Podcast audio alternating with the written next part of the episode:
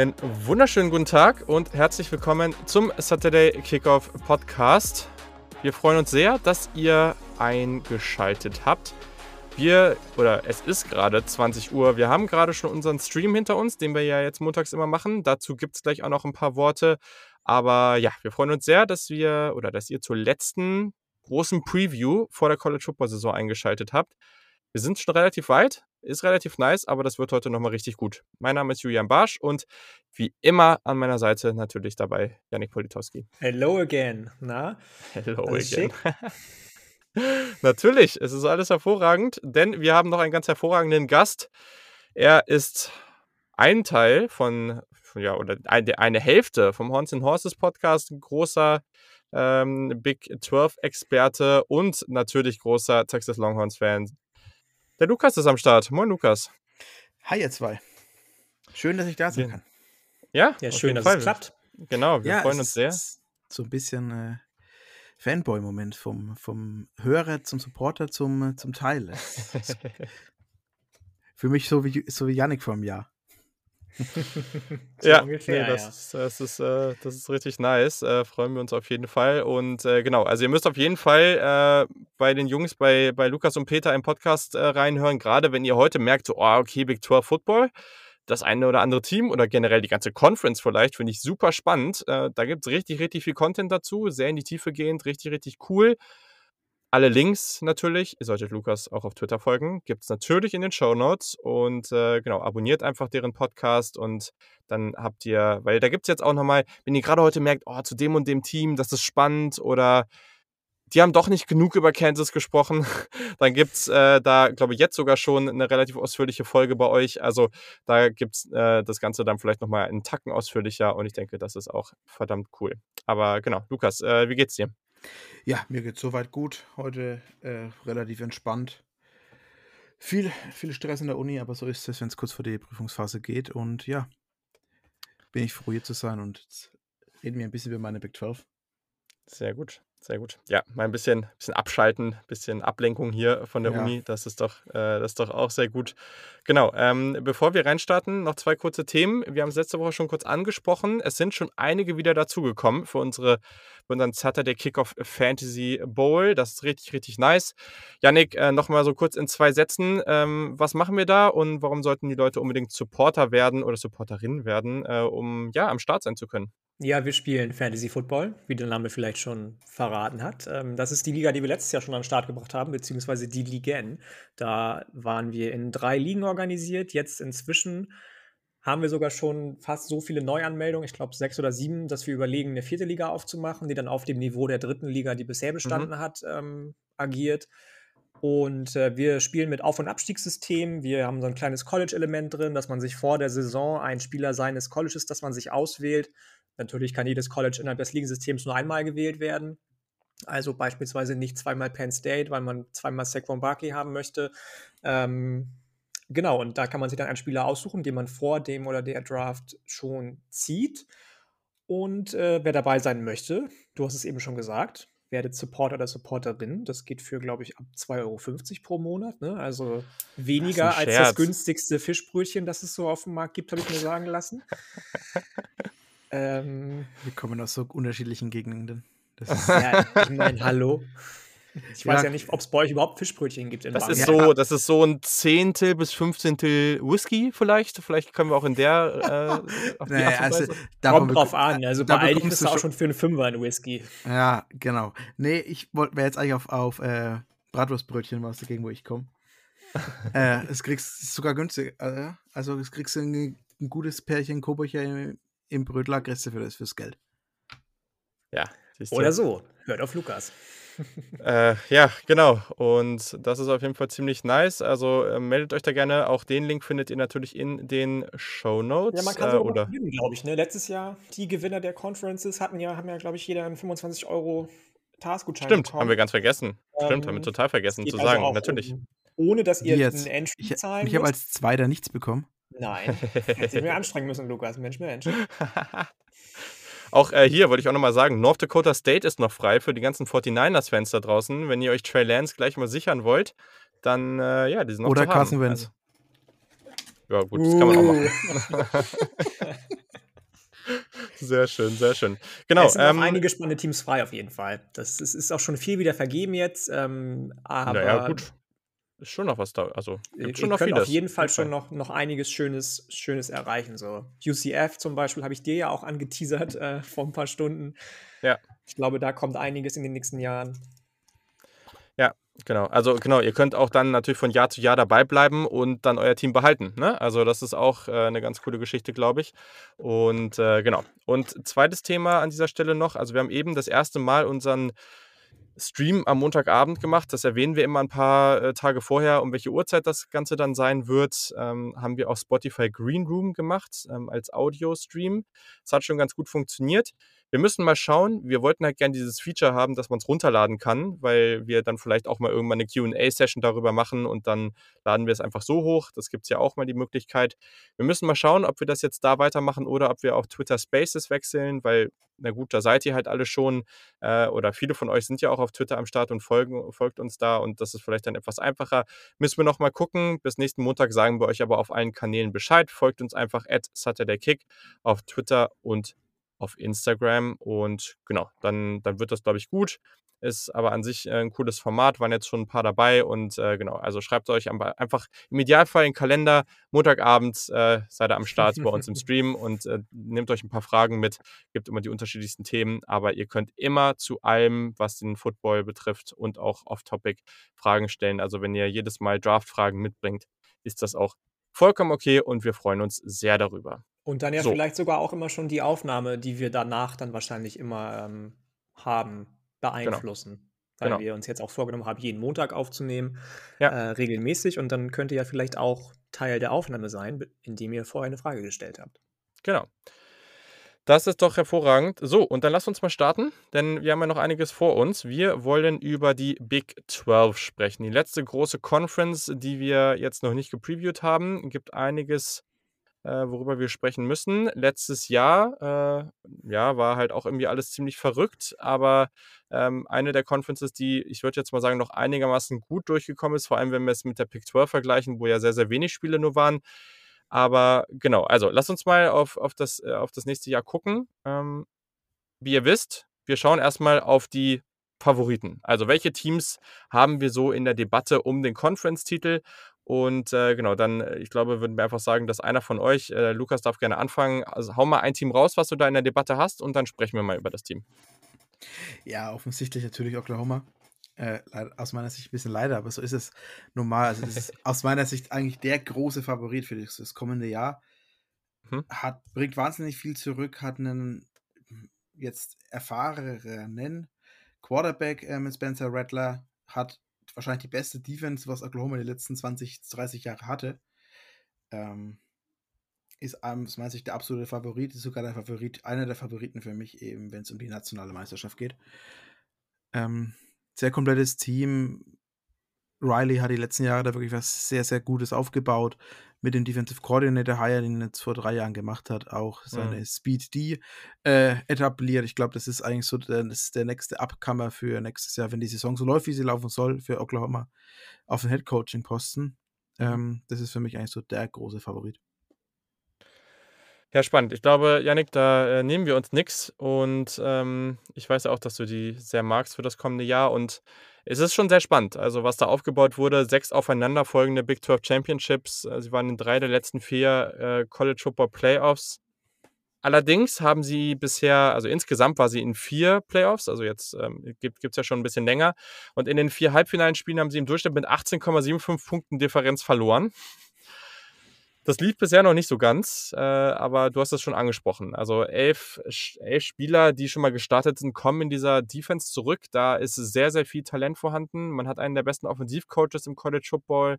Ähm, aber man hat die Conference bisher halt auch oft ohne gute Defense ähm, gewonnen. So, und jetzt hat man auf einmal eine gute Defense. Janik, ähm, wenn du auf das Team guckst, so, da, da, ist natürlich eine Menge, aber was sticht für dich heraus? Was sind so die spannenden Aspekte? Möchtest du jetzt nur erstmal auf die Defense, die du gerade angesprochen du, hast, eingehen? Nö. Oder, ähm, also Kannst Lukas du gerne. Hat ja, schon, hat ja schon einiges gesagt. Ähm, natürlich kommen dann noch so Sachen dazu, wie dass Spencer Rattler auch ähm, ein tolles Running Back Duo hat mit Kennedy Brooks und Eric Gray, der von Tennessee unter anderem gekommen ist. Das ist ja, eben haben wir schon so ein bisschen scherzhaft über die University of Texas, California gesprochen, weil bei, bei USC so viele Texaner untergekommen sind und bei Oklahoma sind in diesem Transferfenster drei Volunteers untergekommen. Ja. Eric Gray, Vanya Morris, Offensive Tackle und Key Lawrence. Ähm, Gerade Morris und Gray räumt man große Chancen ein, direkt auch zu starten und das Team zu unterstützen. Ähm, Vanya Morris, ehemaliger Five-Star, Key Lawrence, Safety, ehemaliger bester Recruit der 2020er Klasse von Tennessee. Das hat mir ein bisschen das Herz gebrochen, als der gegangen ist. Ähm, du hast Marvin Mims, einen wahnsinnig tollen Wide Receiver, der letztes Jahr als Freshman schon in die Bresche gesprungen ist, als Jane Hazelwood, über den wir ja auch noch sprechen wollten heute, ähm, nicht ganz auf der Höhe war. Nick Bonito, der dann zu der Defensive gehört, zum Beispiel, die du angeteasert hast, der wahrscheinlich eines der spannendsten, spannendsten Prospects für das kommende Draftjahr wird da ist schon einiges, worauf man sich freuen kann, oder? Also ich, ich glaube, dass Voll. Oklahoma nochmal einen Schritt nach vorne gemacht hat, auf jeden Fall, obwohl sie ja mhm. letztes Jahr schon, nachdem die ersten zwei Spiele nicht so ganz nach Plan gelaufen sind, eine Riesensaison gespielt haben eigentlich. Ähm, abschließend mit dem, mit dem Sieg gegen UNC. Das, das ist schon nochmal eine andere Geschichte als sonst immer, würde ich behaupten, was bei Oklahoma passiert im Moment. Ja, ja, also Bonito, den du angesprochen hast, das ist halt auch ein ganz, ganz spannender Spieler. Ähm, kaum einer war bei Pressure-Rate und Total Pressures äh, fast im gesamten College Football besser. Also der ist wirklich sehr, sehr gut.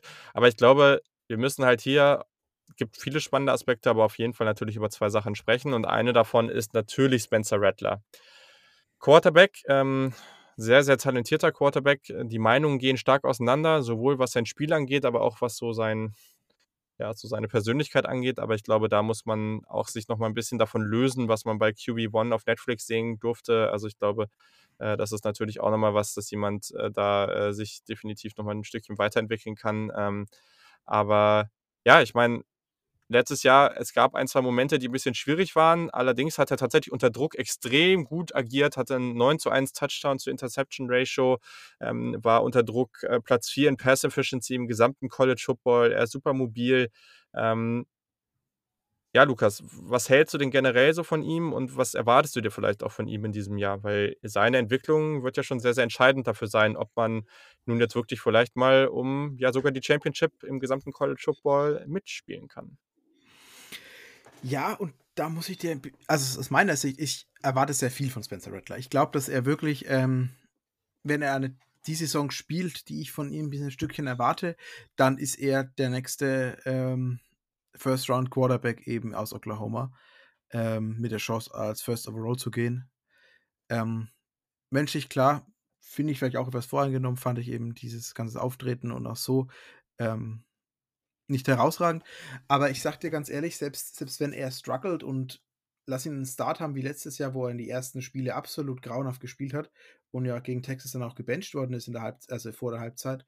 Ähm, ich glaube, dass Oklahoma die Saison entspannter angehen kann, einfach weil sie mit Caleb Williamson ähm, einen herausragenden Quarterback als Recruit hatten, der jetzt ja durchs äh, Spring Training schon mit durchgegangen ist und manche Reporter sagen, der ist vielleicht sogar jetzt schon besser als Spencer Rattler.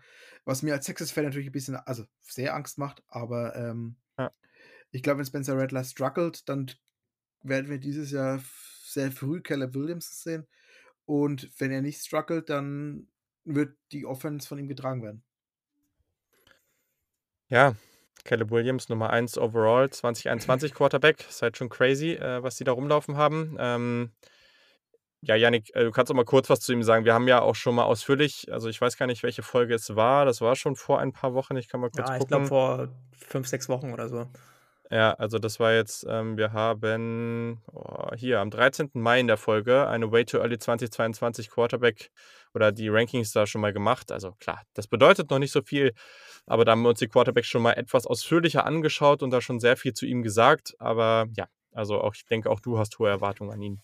Absolut, absolut. Ich bin gespannt. In seiner Entwicklung war ja gerade auch Shane Beamer, der jetzt Head Coach bei South Carolina geworden ist, ähm, ziemlich stark involviert. Der mhm. wird jetzt ersetzt durch John Joe Finlay von Ole Miss, der da Tight End Coach war. Entschuldigung. Ähm, aber ich glaube, dass man schon Ende letzter Saison gesehen hat, dass bei ihm so ein bisschen das Mindset gechanged ist, dass er sich darüber klar geworden ist, Moment mal, wenn ich eine große Nummer werden möchte, dann muss ich auch auftreten wie eine große Nummer und darf nicht ähm, in so kleine kindliche Gefälligkeiten reinrutschen und muss mich hier auch präsentieren, als wäre ich der Leader des Teams. So, und mhm. ich finde, man hat das schon gesehen. Seine Fähigkeiten mit dem Ball und auf dem Platz sind meiner Meinung nach unbestritten. Da bleibe ich auch bei. Ich glaube, ich hatte ihn ja als, als bestes Prospect vor Sam Howell. Du hattest Sam Howell, glaube ich, auf eins, aber auch wenn es war sehr knapp bei uns beiden vor zwei Monaten. Ähm, deswegen glaube ich, dass wenn er eine ähnliche Connection aufbauen kann zu John Joe Finlay, wie er die zu Shane Beamer hatte. Lukas möge mich bitte als Big 12-Experte eines Besseren belehren, wenn der Quarterbacks-Coach da eine größere Rolle gespielt hat als, als Shane Beamer, ähm, dass das ihm weiterhilft auf jeden Fall und mhm. dass er definitiv rechtfertigen wird in der kommenden Saison, dass er wahrscheinlich einer von den beiden ersten Quarterbacks sein wird, die vom Bord gehen. Hm, was Quarterback-Coach angeht, ich glaube, dass gerade bei Oklahoma noch sehr viel Lincoln Riley selbst mit drin hängt. Ja, das glaube ich auch. Ähm, und deshalb mache ich mir eigentlich jetzt wegen Shane Beam jetzt nicht so die großen Sorgen. Also, ja. Ich glaube, dass das äh, gut werden wird. Ähm, ich bin gespannt, wie er das Ganze abschließt. Ähm, ja, und dann ist eben die Sache eben, dass eben gerade Oklahoma die kommende Saison so eine starke Defense hat, die mich mhm. vor allem positiv stimmt.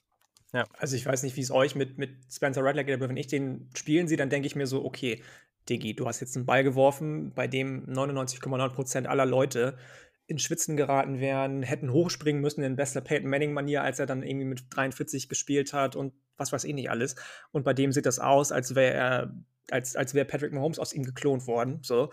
Ähm, das, hm. Ich finde das schon krass, was er mit dem Ball machen kann. Und wie leicht das alles aussieht. Ja, also ist sicherlich eine, also es wird ja auch immer wieder angesprochen bei ihm, ne, dass das halt äh, diesen typischen Begriff, dieser, er hat einen Live-Arm, also ähm, dass der halt schon einfach ein sehr, sehr natürliches Talent dabei hat. Es ist so ein bisschen dieses, was wir auch immer wieder bei Zach Wilson letztes Jahr angesprochen haben. Es sieht alles sehr, sehr leicht aus, aber am Ende, was bedeutet das dann wirklich? Ne? Also es wird das aufs Decision-Making ankommen. Ich persönlich würde sagen, dass er aktuell der Favorit ist, nächstes Jahr als First Overall Pick zu gehen. Aber was bedeutet das gerade? Ne? Also, mhm. ihr werdet uns äh, im nächsten Jahr oder nein, nicht ganz Jahr, aber in den nächsten zehn Monaten oder so ähm, sehr viel über die verschiedensten Quarterbacks sprechen hören. Wir werden uns jeder irgendwie wahrscheinlich wieder jemanden rauspicken, den wir so als Underdog mögen. Ähm, wir haben in dieser Folge vor ein paar Monaten auch, auch genau angesprochen, wie viele Quarterbacks dieses Jahr die Chance haben, sich da ganz oben festzusetzen. Also da sind wir echt von äh, kleinen Unis äh, bis zu irgendwie, was weiß ich, ne? Also die großen natürlich, äh, hast aber natürlich auch bei Boston College Phil Jokovic oder sowas, ne? Du hast bei Ole Miss mit Matt Corral, du hast natürlich dann wie Malik Willis bei Liberty und, und es gibt also locker 10, 15 Quarterbacks, die irgendwie die Chance darauf haben. Ähm, und am Ende wird es wahrscheinlich noch irgendjemand werden, den wir so gar nicht auf dem, auf dem Zettel haben. Das kommt ja auch jedes Jahr irgendwie noch vor. Also das, das wird cool, aber ich glaube trotz alledem, dass Spencer Rattler einfach erstmal der Favorit ist. So. Und dann muss man mal schauen, was er daraus macht. Ja, darauf kann man sich einigen, glaube ich. Okay. Das würde ich auch gut. sagen.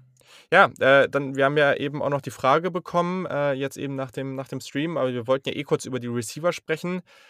Also ich glaube, Marvin Mims hervorragender Deep Threat, super, super starker Wide Receiver, aber hier sind halt noch ganz, ganz viele andere Talentierte. Also wir haben einmal Arkansas-Transfer äh, Mike Woods, ähm, wir haben auch einen sehr, sehr spannenden Freshman mit Mario Williams, aber dann eben auch noch die beiden Receiver aus der gleichen Klasse. Vor ein paar Jahren hatte Oklahoma eine hervorragende Wide Receiver-Klasse und ähm, äh, Theo Weiss und vor allem Jadon Hazelwood. Und Jadon Hazelwood war bisher viel verletzt, aber das geht so als, der geht so als der Kandidat, der vielleicht da so der sogar talentierteste aus der Runde sein könnte. Ähm, Lukas, was, was hältst du von dem? Ich, bei Hazelwood muss der Knoten platzen und er muss verletzungsfrei bleiben und dann glaube ich, mhm. hat er gute Chancen. Aber wie du sagst, es er hat da so viele Spieler vor sich. Ähm, auch ein Junior mit Drake Stoops, also der Sohn äh, mhm. von Bob Stoops, glaube ich, wenn ich richtig bin. Mhm. Auf jeden Fall jemand aus der Stoops-Familie, also der legendäre Familie in Oklahoma. Ähm, hat er auch noch vor sich und ich. Er hat es alles Talent, alles gottgegebene Talent, um diesen Sprung zu machen, um wirklich ein Top-Receiver zu sein. Er hat aber jetzt auch noch nicht die, die Dringlichkeit, da noch so viele andere da rumrennen, ähm, die auf abgefahrenem Niveau sind und er wirklich ja noch, wobei er könnte sogar schon aus der raus, oder? Er könnte in den Draft gehen, wenn ich richtig bin. Ja, er ist Redshirt, ja. ja, es ist Redshirt ja. Sophomore, genau. Er könnte sogar schon in Draft gehen. Ähm, aber ich glaube einfach, dass er hat auf jeden Fall alle Möglichkeiten dazu. Wie dann die Dev auszieht am Ende vom Tage und wie sich die, die, die Dev-Chart dann zusammenstellt, muss man abwarten. Also zum Beispiel, ich habe in vielen Prognosen sogar als der ähm, Receiver hinter Marvin Mims. Also das wirklich äh, als Receiver 4 bis 5 auf der Dev Chart, was einfach verrückt ist, wenn du so ein Talent anschaust. Ja. Ja, ja also ich muss sagen, ich bin, bin eher Sword of TOBs. Den finde ich irgendwie spannender. Ich mag diese, diese Big-Bodied Receiver, was er ja auch ohne Zweifel ist. Er kann definitiv auch als Z-Receiver eingesetzt werden und nicht nur als X-Receiver. Aber irgendwie finde ich TOEs, der nämlich auch beides das kann und dann zusätzlich noch Slot spielen kann, finde ich irgendwie spannender. Fair, okay, sehr gut. Äh, Schedule, ich muss sagen, ich finde es ein bisschen schade, dass man mit diesem Team jetzt so einen schwachen Non-Conference-Schedule hat. Ähm, Woche 1 und 2 Tulane und Western Carolina. Danach Nebraska ist natürlich ein ganz witziges Spiel, aber wenn wir mal ehrlich sind, Nebraska ist jetzt aktuell halt jetzt nicht so ein ähm, nicht so ein krasser, äh, nicht so ein krasser Kandidat. Ähm, ja, der Rest, keine Ahnung. Also, es ist schwierig, äh, aber vom, vom Grundsatz her glaube ich, dass, dass äh, Oklahoma hier eine ganz gute Chance hat sogar. Ähm, kommen halt die beiden Spiele gegen Texas und gegen Iowa State natürlich, muss man mal abwarten. Aber über die beiden sprechen wir ja noch. Ich weiß, also ich finde, ich weiß nicht, gegen Tulane kann ich, kann ich mir vorstellen, dass wenn die nicht aus, den Lehr aus, den, aus der letzten Saison gelernt haben, dass sie dann so ein bisschen nicht, nicht ähm, auf den Mund fliegen, aber dass sie vielleicht strugglen am Anfang, wenn es ähnlich läuft wie letztes Jahr zu Beginn, ähm, weil die, glaube ich, einige ärgern werden, auch in ihrer eigenen Conference, in der AAC.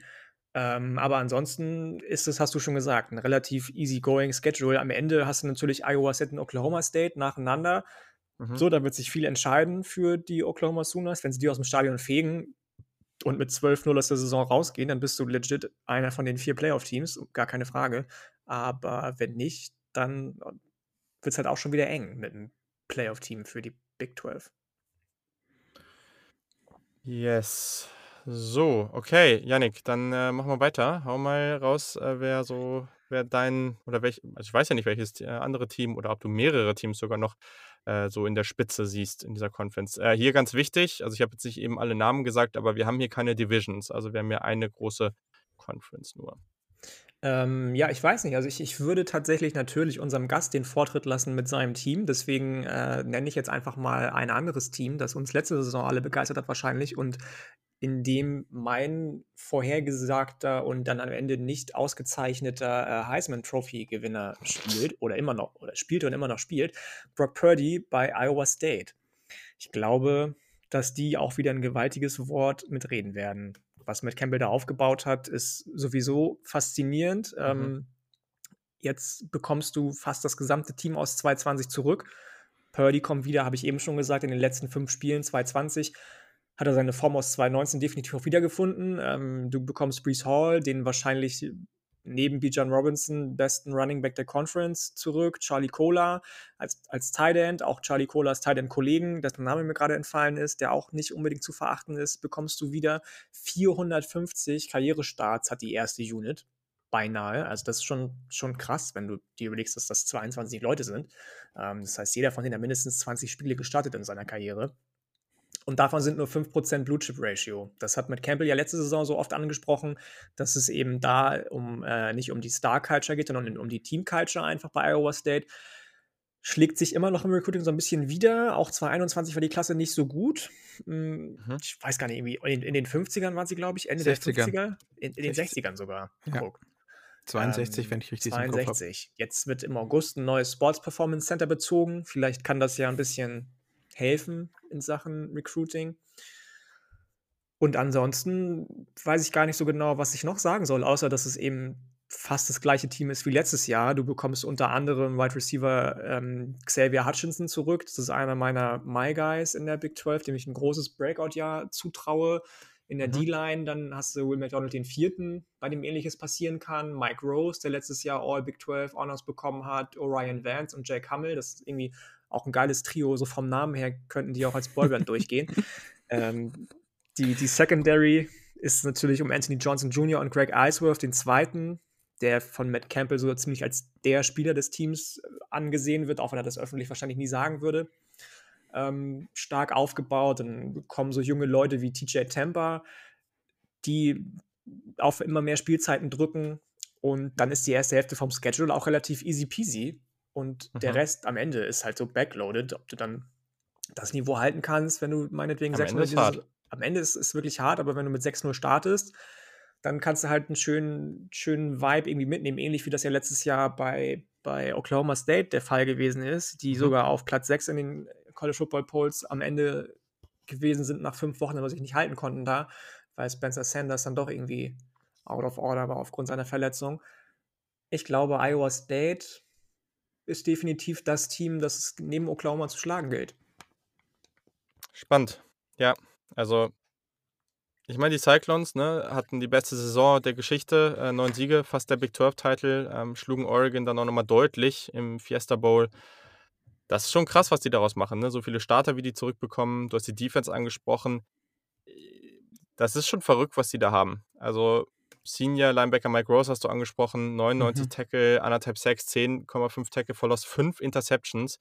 Äh, Greg Eisworth ist vielleicht der einer oder einer, wenn nicht sogar der beste Safety der Conference, äh, kommt jetzt auch nochmal überraschend zurück für die Super Senior Season, nachdem er drei Jahre in Folge im All Big Tour First Team war. Also das muss man sich auch mal reinziehen.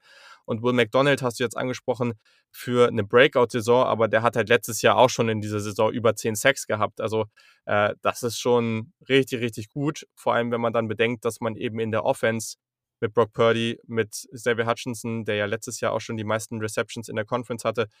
Man hat natürlich vor allem noch Brees Hall, der Big 12 Offensive Player of the Year war. Ja, ja. Ähm, also, Lukas, ist es ein Top 10 Team im das gesamten College Football? Aus meiner Sicht ist es wirklich fast entspannt ein Top 10 Team. Mhm. Ähm, wenn du vor allem reinschaust in die Protected Death Chart, sind da genau der, über Offense und Defense gezogen, sind da genau drei Spieler, die nicht mindestens Junior, das, Junior sind. Und das ist einfach unfassbar, was da an Erfahrung zurückkommt. Ähm, das ist, ist, ehrlicherweise ist das Team aktuell so überladen fast, möchte ich fast sagen, ähnlich wie jetzt das Baylor-Team 2019.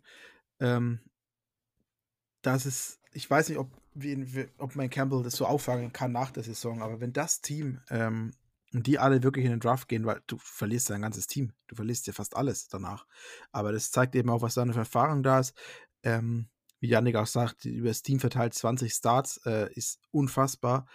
Und gerade halt ihre Five-Star-Culture, ähm, die sie ja immer so, so zelebrieren, ist wirklich interessant. Ähm, wie er sagt, ist, der, der Shuttle ist ziemlich backloaded. Also ich sehe sie wirklich sogar 8 0 gehen vor dem Texas-Spiel. Mhm. Weil du vorher wirklich äh, eigentlich nur, wenn du auf den Shuttle schaust, klar, du hast Iowa und Oklahoma State so als wirkliche Ding und dann hast du halt den Schluss mit Texas, nochmal leicht, Texas Tech, Oklahoma und TCU und gerade dieses TCU-Spiel habe ich bei mir schon das ganze Jahr eingekreist, so als das absolute ja. Trap-Game. Das ist so ein richtig heftiges Trap-Game. Du hast Oklahoma, du hast dann eine Woche frei, um dann, wenn alles so läuft, wie sich Iowa State das vorstellt, um Oklahoma dann im Championship-Spiel zu, äh, als Gegner zu haben. Und da hast du dann wirklich ein starkes TCU-Team heuer. Äh, absolutes Trap-Game aus meiner Sicht. Mhm. Ähm, ja. Ich, wie gesagt, Mike Ross habt ihr schon angesprochen, wahnsinnig toller Spieler. Ähm, und Brock Purdy, äh, Purdy muss einfach, wenn er aber so einen Mental Breakdown hat wie im Oklahoma Championship Game, mhm. ähm, das darf einfach nicht passieren. Also, weiß nicht, was er da zum Schluss noch gedacht hat, als er die Bälle geworfen hat. Ähm, den kriege ich, glaube ich, mit dem linken Arm besser geworfen, wo ich Rechtshänder bin. Ähm, teilweise, gerade diese, diese, war das, war das eine versuchte Hail Mary zum Schluss, die so völlig verunglückt ist? Nochmal mhm. zur Interception. Also, das, wenn er, wenn er diese Mental Breakdowns eben rauslassen kann, kann es ein herausragendes Spiel werden. Äh, ja werden. Ja, würde ich, glaube ich, mitgehen. Ist jetzt schon, also er war ja First Team All Big 12, ist jetzt schon der beste Quarterback der Schulgeschichte. Also ist schon verrückt, was der da von, ja, seit seinem ersten Jahr eigentlich reist. Also sehr, sehr stark. Aber es ist eben so. Also er macht halt tolle Plays, rettet sein Team irgendwie auf unterhaltsame Art und Weise, wirft aber halt auch gleichzeitig drei Interceptions. Das äh, ist gerade noch zu sehr Brock Purdy. Und jetzt muss man mal abwarten, ob er das dieses Jahr jetzt noch mal ändern kann. Das ist jetzt nicht der physisch, äh, also auf eine physische Art und Weise talentierteste Quarterback, aber ja, auf jeden Fall spaßig. Also die Mentalität ist auf jeden Fall gut, macht Laune. Ähm, Schedule hat mit drauf geguckt. Ja, Janik, ähm, ich glaube, wir müssen gar nicht großartig weitersprechen, weil die Einschätzung kommt ja eh am Ende. Würde ich auch sagen. Ja, ich glaube, wir haben schon alles gesagt. Zu allen Spielern was gesagt, zum Schedule was gesagt. Das ist, ist glaube ich, ist, ich, durch, Iowa State. Und wir haben denen nicht Unrecht getan, würde ich behaupten. Okay, ja gut, dann. Also ich habe tatsächlich, ich habe mit mir gerungen, aber es ist auch komisch, Texas als Team einzustufen, was überraschen könnte. ähm, deswegen. Ich habe sie hab tatsächlich äh, provokant äh, bei Teams, die wir sonst noch erwähnen müssen, aufgeschrieben. Okay, das ist jetzt über, über, echt übertrieben, aber okay. nee, auch nett. Auch, auch nett, nett, ja. Ähm, ich bin ehrlich, ich sehe einfach in dem Jahr du hast oben Oklahoma und Iowa State und dann hast du eigentlich so einen Pool an Teams, die um den dritten Platz kämpfen und dann hast du die, die du noch erwähnen musst. Ja, ja klar. Und in diesem so. Pool, die um den dritten Platz kämpfen, würde ich eben meine Longhorns reinsetzen, da würde ich die CU reinsetzen und Oklahoma State. Okay, ja, also lass mal über Texas sprechen. Ähm, Sie haben jetzt den dritten Headcoach seit McBrown. Äh, seit 2010 ist Texas 78 und 60. Äh, fünf Big 12 Teams waren in der Spanne besser. Ähm, trotz alledem, in den letzten vier Jahren ging man 32 und 18. Die letzten drei Recruiting-Klassen waren Top 10. Talent ist also mehr als genug vorhanden. Und jetzt hat man Steve Sarkisian, den ehemaligen Offensive Coordinator bei Alabama, der da wirklich unglaublich gut war. Und jetzt ist natürlich das Ziel, wieder ganz oben anzugreifen. So, Lukas, jetzt äh, darfst du gern ruhig ein bisschen, bisschen ausführlicher werden. Hau mal raus, wie du deine Longhorns siehst äh, und führ uns mal ein bisschen durch das Team. Ja, wie schon gesagt, ich sehe sie für mich, für mich eigentlich so als ähm, vielleicht der Favorit auf Platz 3 in diesem Jahr. Ähm, mhm. Du hast einfach, um wirklich am Anfang anzufangen, du hast einen wahnsinnig schweren äh, Schedule, gerade out of conference. Eben das, was man bei Oklahoma vor, vorwerfen kann, hat eben Texas nicht. Äh, mit einem Top 25 Team aus Louisiana, also mit Lu äh, Louisiana. Dann hast du Arkansas danach, die auch letztes Jahr gerade zum Saisonende auf einem echt guten Run waren und ja überzeugt haben mit, äh, waren ja davor mit null Spielen in SEC eigentlich fest gebucht und haben am Ende drei geholt. Ähm, und dann hast du noch die ganze Big 12 vor dir. Du hast eigentlich bis auf das Rice-Game kein Spiel, wo du wirklich abschalten kannst oder mal entspannen kannst. Ähm, das ist eben so für mich schon der, der erste große Stolperstein. Also es ist nicht unwahrscheinlich, dass Steve Sarkisian ähm, ähnlich in seine Tenure rein stolpert, wie es ähm, und sein Vorgänger getan hat mit Maryland, was natürlich äh, jetzt schon die ganzen Memes von alleine schreibt. Aber Tom Herman meinst du ganz kurz, ja? Ja, Tom Herman. Denkst ich wäre jetzt auf den Namen gekommen. Ähm, aber dann hast du natürlich, äh, hat Sarkisian den richtigen Weg gegangen, er hat ein wahnsinnig kompetentes Team aufgestellt. Da ähm, seinen beiden Vorgängern, also sowohl Tom Herman als auch Charlie Strong, sind beide hergegangen, haben ihre Coaching-Staff aus der Group of Five mitgenommen. Äh, Sarkisian hat wirklich das Geld, das Texas zur Verfügung hat, als reichstes Programm in der äh, NCAA ähm, genommen und hat es auch wirklich sinnvoll ausgegeben, hat mhm. eine Million für den Special Teams Coordinator ausgegeben und natürlich auch äh, Recruiting Hellmaker äh, wenn es gut läuft, Jeff Banks, hat sich mit Kyle Flood, den ehemaligen äh, Alabama Offensive Line Coach und eben auch Head Coach von Rutgers, einen der besten O-Line Coaches der Nation geholt, hat einen Top 3 Defensive Coordinator äh, verpflichtet mit, ähm, ich hänge heute mit den Namen, das ist unfassbar. P äh, Pete Bukowski von mhm. Washington, also wirklich äh, der letzten Jahre wahnsinnig viel Talent in die FL gebracht hat. Ähm, deshalb, ich bin gespannt. Es ist natürlich, du musst deinen Vorjahrsstarter äh, auf Quarterback ersetzen. Du hast jetzt da einen Kampf zwischen dem Junior Casey Thompson und dem Redshirt Freshman äh, Hudson Card, mhm. wo ich wirklich gespannt bin, wie das Ganze ausgeht. Du hast wahrscheinlich einen der Top 3, Top 4 Running Backs im kompletten College Football mit Bijan Robinson. Du hast eine erfahrene O-Line, die zurückbekommt, die nur den nur den Starting Left Tackle ersetzen musste in der dritten Runde, also ähm, Sam Cosmi. Sam Cosmi, der in der dritten Runde eben zu den Bengals gegangen, äh, zu Washington, zum Washington Football Team gegangen ist. Ja. Äh, du hast überhaupt keine Erfahrung auf ähm, Wide Receiver, hast da noch alle Erfahrungen verloren, was du hattest, ähm, entweder in die NFL mit Brandon Eagles oder eben als Transfer mit Jack Smith. Also das ist wirklich eine Position, die ich äh, ehrlicherweise ein bisschen Angst habe fast weil es so wenig Erfahrung kommt. Aber du hast eine relativ solide Defense äh, mit vielen Dritt- oder Viertjahres-Startern, mit die ähm, wirklich herausragenden Linebackers, mit Demarion Overshawn, den ich wirklich eine große Saison voraussehe. Du hast wahrscheinlich die beste D-Line in der Big 12, angeführt von Keandre Coburn oder eben auch dem letztjährigen Five-Star Alfred Collins. Und dann hast du noch sogar den Luxus, dass in diese D-Line nicht noch deinen, deinen höchsten Recruit mit ähm, dem Athlete Davian Sanders reinhaust, sondern den noch auf Tight End stellst. Äh, wirklich, ich bin gespannt, was die Saison bringt. Ich glaube an Platz 3 und hoffe nicht auf mehr. Also, ich hoffe nicht auf mehr. Ich hoffe natürlich auf mehr, aber ich glaube nicht, dass das äh, mein Championship-Game einziehen kann, einfach weil die anderen zwei Teams heuer wirklich beide auf dieses Jahr gebaut sind.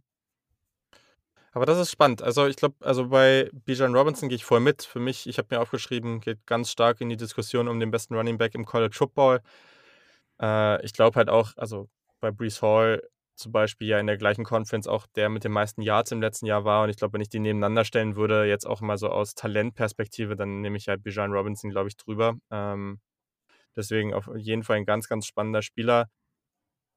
Was ich jetzt nochmal spannend fände, vielleicht nochmal kurzer Breakdown zu den Quarterbacks, weil ich habe persönlich, wieder sehr persönliche Meinung, aber ich glaube erstmal, natürlich kann das auch ein Übergangsjahr werden, logisch.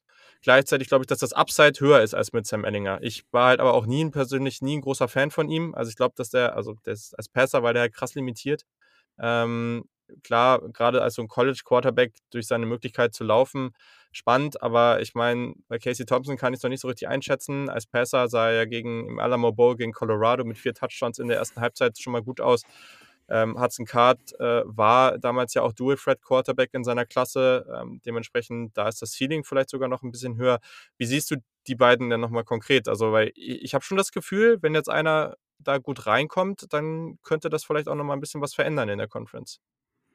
Ja, das auf jeden Fall. Also, ähm, ich glaube, es, es wäre durch ein Traum, wenn Casey es schafft, seine Statistik aus dem Alamo Bowl durchzuziehen mit acht Pässen für 160 Yards und vier Touchdowns. Also, äh, wäre echt, wär echt cool. Äh, davon gehe ich überhaupt nicht aus. Hat sich ja interessanterweise die Trikot Nummer 11 geholt von, von Ellinger nach der Season. Also er läuft jetzt mit der 11 aus, also die 11 bleibt erhalten im Team. Ähm, wie du sagst, er ist, er wirkt als Passer sehr gut, ist, was viele nicht wissen, der Leading Passer in der High School in Oklahoma. Also kommt er von Oklahoma, ist ein Oklahoma, ähm, ja, also sein Vater war bei Oklahoma in der, im Team mhm. Quarterback, mhm. sein Bruder war Quarterback und Wide Receiver, sein Großvater war bei Oklahoma, also ist wirklich eine, eine Legacy. Äh, bei Oklahoma eigentlich ging eben dann zu Texas, um seine eigene Story zu schreiben und ist in der High School in Oklahoma eben Leading Passer was die Yards angeht. Also erwartet man so gar nicht, äh, wenn man ihn eben vor allem als Dual Threat sieht und als jemand, der in seinen ersten Jahren in der bei Texas immer, wenn er auf den Platz kam, sehr schnell dazu überging, mit dem Ball zu laufen.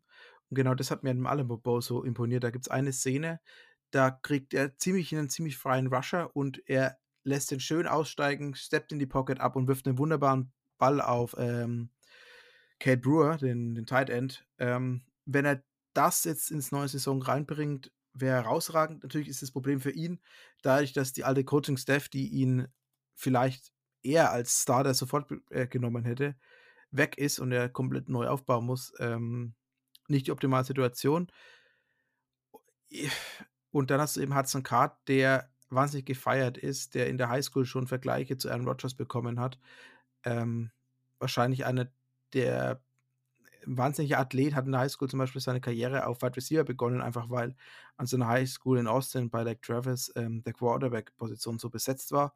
Hat er die ersten Jahre Wide Receiver gespielt, dann auf Quarterback äh, umgeswitcht und wurde dann relativ hoher Forster.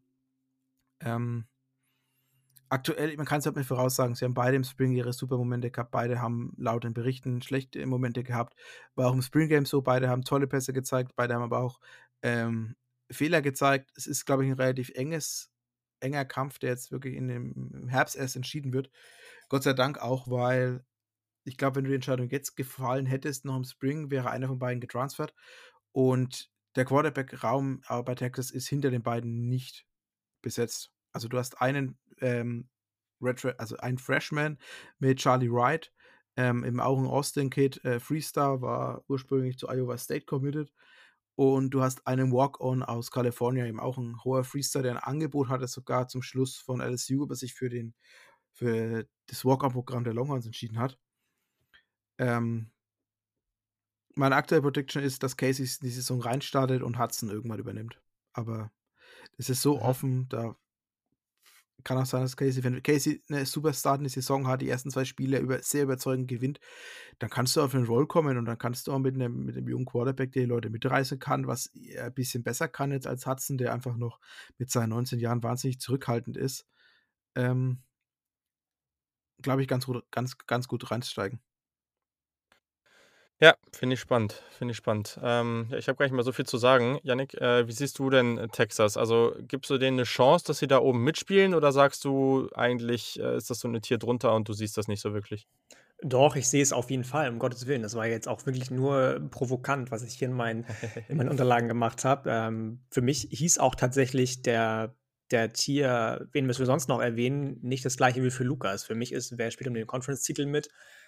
Eins und zwei wer könnte überraschen? Teams, die meinetwegen auf 6, 7, 8 wahrscheinlich eher project projected sind und irgendwie jemanden ärgern können und dann oben mit reinrutschen können. Und alles andere ist dann eben, wir müssen sonst noch erwähnen. So unter anderem halt auch dann das Team, das ich an drei sehe, was Texas ist. Ähm, Spoiler, ja. Hm? Ja, genau. ähm, ich, ich muss sagen, ich bin bei den, da, vielleicht bist du da einfach tiefer drin als ich, aber ich muss sagen, ich habe gerade auf der Position Wide Receiver bei Texas vielleicht ein bisschen mehr Leuchten in den Augen. Ich mag Joshua Moore zum Beispiel sehr, sehr gerne. Ist ja so ein ganz, ganz großer, schlanker, drahtiger Typ. Ähm, der letzte Saison mit neun Touchdowns die Longhorns angeführt hat. Ich glaube schon, dass der das nochmal bestätigen kann auch. Ähm, dann hast du natürlich eine Wildcard mit Jordan Whittington, der jetzt in sein drittes Jahr geht, aber relativ gebeutelt von Verletzungen gewesen ist, seine ganze Karriere lang, der vom Talent her definitiv auch dominant werden kann. Ist ja ehemaliger Five-Star, also. Mhm. Was ich am spannendsten eigentlich finde, oder wen ich eigentlich am spannendsten finde, ist Xavier Worthy, den sie ja. von Michigan gesnappt ja. haben, geflippt haben. Ähm, vier, hoher Forster, Wide Receiver, Freshman. Und gerade wenn du sagst, Lukas, dass die Wide Receiver-Rotation eher weniger tief besetzt ist, glaube ich, dass der da schon ein Wörtchen mitreden kann und seine ersten Snaps, vielen Snaps sich abholen kann. Und ähm, auf jeden Fall, je nachdem, wer Quarterback wird, ob es jetzt ähm, Hudson Card ist oder äh, Entschuldigung, wie heißt Jordan, jo Casey, Casey Thompson. Casey Thompson, ähm, dass der auch schon einen äh, Teil dazu beitragen kann, dass die beiden gut aussehen. Weil was der in der Highschool gezeigt hat, war meiner Meinung nach schon mehr als aller Ehren wert. Und ähm, wenn du dann eine Rotation hast, die von den dreien angeführt wird, vielleicht, ist das schon nicht so schlecht. Nee, das möchte ich ja gar nicht sagen, dass der Raum an sich schlecht ist. Das Einzige ist einfach nur, dass die Erfahrung fehlt. Also du ja. hast mit Joshua Moore äh, zwar einen Junior, der aber ein komplettes Jahr raus war, weil er aufgrund eines Ver Vergehens ähm, wenn ich richtig bin, war es mit einer Waffe erwischt werden, auf, äh, wo er keine Waffe hätte haben dürfen. Für ein Jahr komplett raus war und ein Jahr nur im, äh, im Practice Squad gespielt hat. Du hast mit Jordan Wickling, der jetzt in seine äh, Redshirt Sophomore Season geht, der noch keine vier Spiele am Stück gestartet hat. Du hast mit dem letztjährigen Freshman Troy O'Meara zwar einen wahnsinnigen Hype, also der war letztes Jahr schon im ähm, Herbstcamp eben wahnsinniger Hype, war wirklich so ähm, hat den Beobachtern wirklich äh, Hoffnung gegeben auf den Room. Hat sich dann letztes Jahr im, im Training des Kreuzband gerissen, war jetzt auch im Spring noch limitiert, war im Spring Game noch mit ähm, Non-Contact-Shirt ausgerüstet. Der allerdings, äh, ich müsste in Lüge sagen, 6'4, 210, 220, also eine wahnsinnig, so eine Maschine, äh, körperbaumäßig wie jetzt ein Matt, äh, Metcalf. Ähm, und wie gesagt, Xavier Wölfe, ja, der wird auch seine Snaps bekommen. Der, ihre, die äh, Berichte aktuell klingen wahnsinnig positiv. Er muss wirklich seine Speed auch gut auf den Platz bringen, muss mhm. wirklich die in den aktuellen sind ja keine Trainings mit Coaches erlaubt, aber diese 7 und 7, wo eben die Spieler organisieren, da muss er regelmäßig die komplette Secondary von den Longhorns rasieren, einfach mit seiner Speed. Ähm, und da sind keine langsamen oder schlechten Jungs drin. Das sind ehemalige vier, äh, Four Stars, hohe Four-Stars eben mit wahnsinnig viel Speed. Auf den Jungen bin ich auch sehr gespannt. Aber er bringt eben auch keine Erfahrung mit im College-Level. Und das ist eben mein, mein Aspekt, den ich in der Wide Receiver-Gruppe sehe, dass einfach die Erfahrung fehlt. Ja, okay, fair, fair. Ja.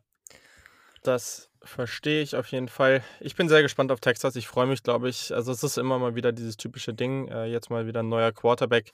Da bin ich sehr, sehr gespannt drauf. Ich kann mich noch erinnern, mir fällt der Name gerade nicht ein. Vor ein paar Jahren gab es doch mal so einen kurzen Hype, weil so ein kleiner Quarterback, äh, der dann irgendwann Wide Receiver geworden ist, äh, so ein Linkshänder, wie ist denn der nochmal, der da völlig ausgerastet ist? Ähm, wo es dann auch wieder so kurze Texas is back Diskussionen gab. Ich weiß noch, als ich dieses Spiel gesehen habe von denen, das hat mich, also das hat mich so geflasht aber mir fällt der Name gerade nicht mehr ein. Ähm, Kleiner Linkshänder, also eigentlich klein und Linkshänder auf Wide Receiver hätte ich jetzt Zach Smith gesagt, aber der war schon aus der Highschool raus, äh, Wide Receiver. Nee, und nee, der ist wirklich für Texas gestartet ähm, auf Quarterback. Ähm, ja, muss ich nochmal. Aber das ist schon lang her. Du meinst, ja, es kann sein, dass das, das schon Jahre das, ist. Das, ist schon, das war noch Charlie Strong Seiten, der 500 Yards gegen äh, U, äh, äh, UCLA geworfen hat. Ah, aber ja, das ist, das ist lang her. Also jetzt hast du ja, viel, das ist schon ein bisschen länger her, aber das, äh, ich, ich weiß noch, wie, wie sehr ich das gefeiert habe und ich hoffe irgendwie, dass ich mal bei Texas vielleicht wieder irgendwie diese Begeisterung bekomme. Das wäre das wär, das wär echt cool und ich glaube, es wäre halt auch einfach gut für den College Football. Nee, das ist auf jeden Fall so. Ich glaube, ein gutes Texas-Team hat Auswirkungen auf. Also ich habe eine Statistik gelesen, eben von ESPN war das, wenn Texas gut ist, hat es Auswirkungen auf 16 Programme, auf 16 andere College-Programme. Und es klingt Positive oder negative? Ja, ich sage jetzt mal Auswirkungen. Ähm, für die anderen eher negativ, weil einfach, wenn mhm. Texas zurück ist und Texas eine Macht ist im College Football, dann zieht sich das durch so viele andere Programme innerhalb von Texas, dann die Teams außerhalb von Texas kämen nicht mehr so leicht rein und also, ja, dass das noch zukunftslustig ist und jetzt nicht nächstes Jahr passieren wird.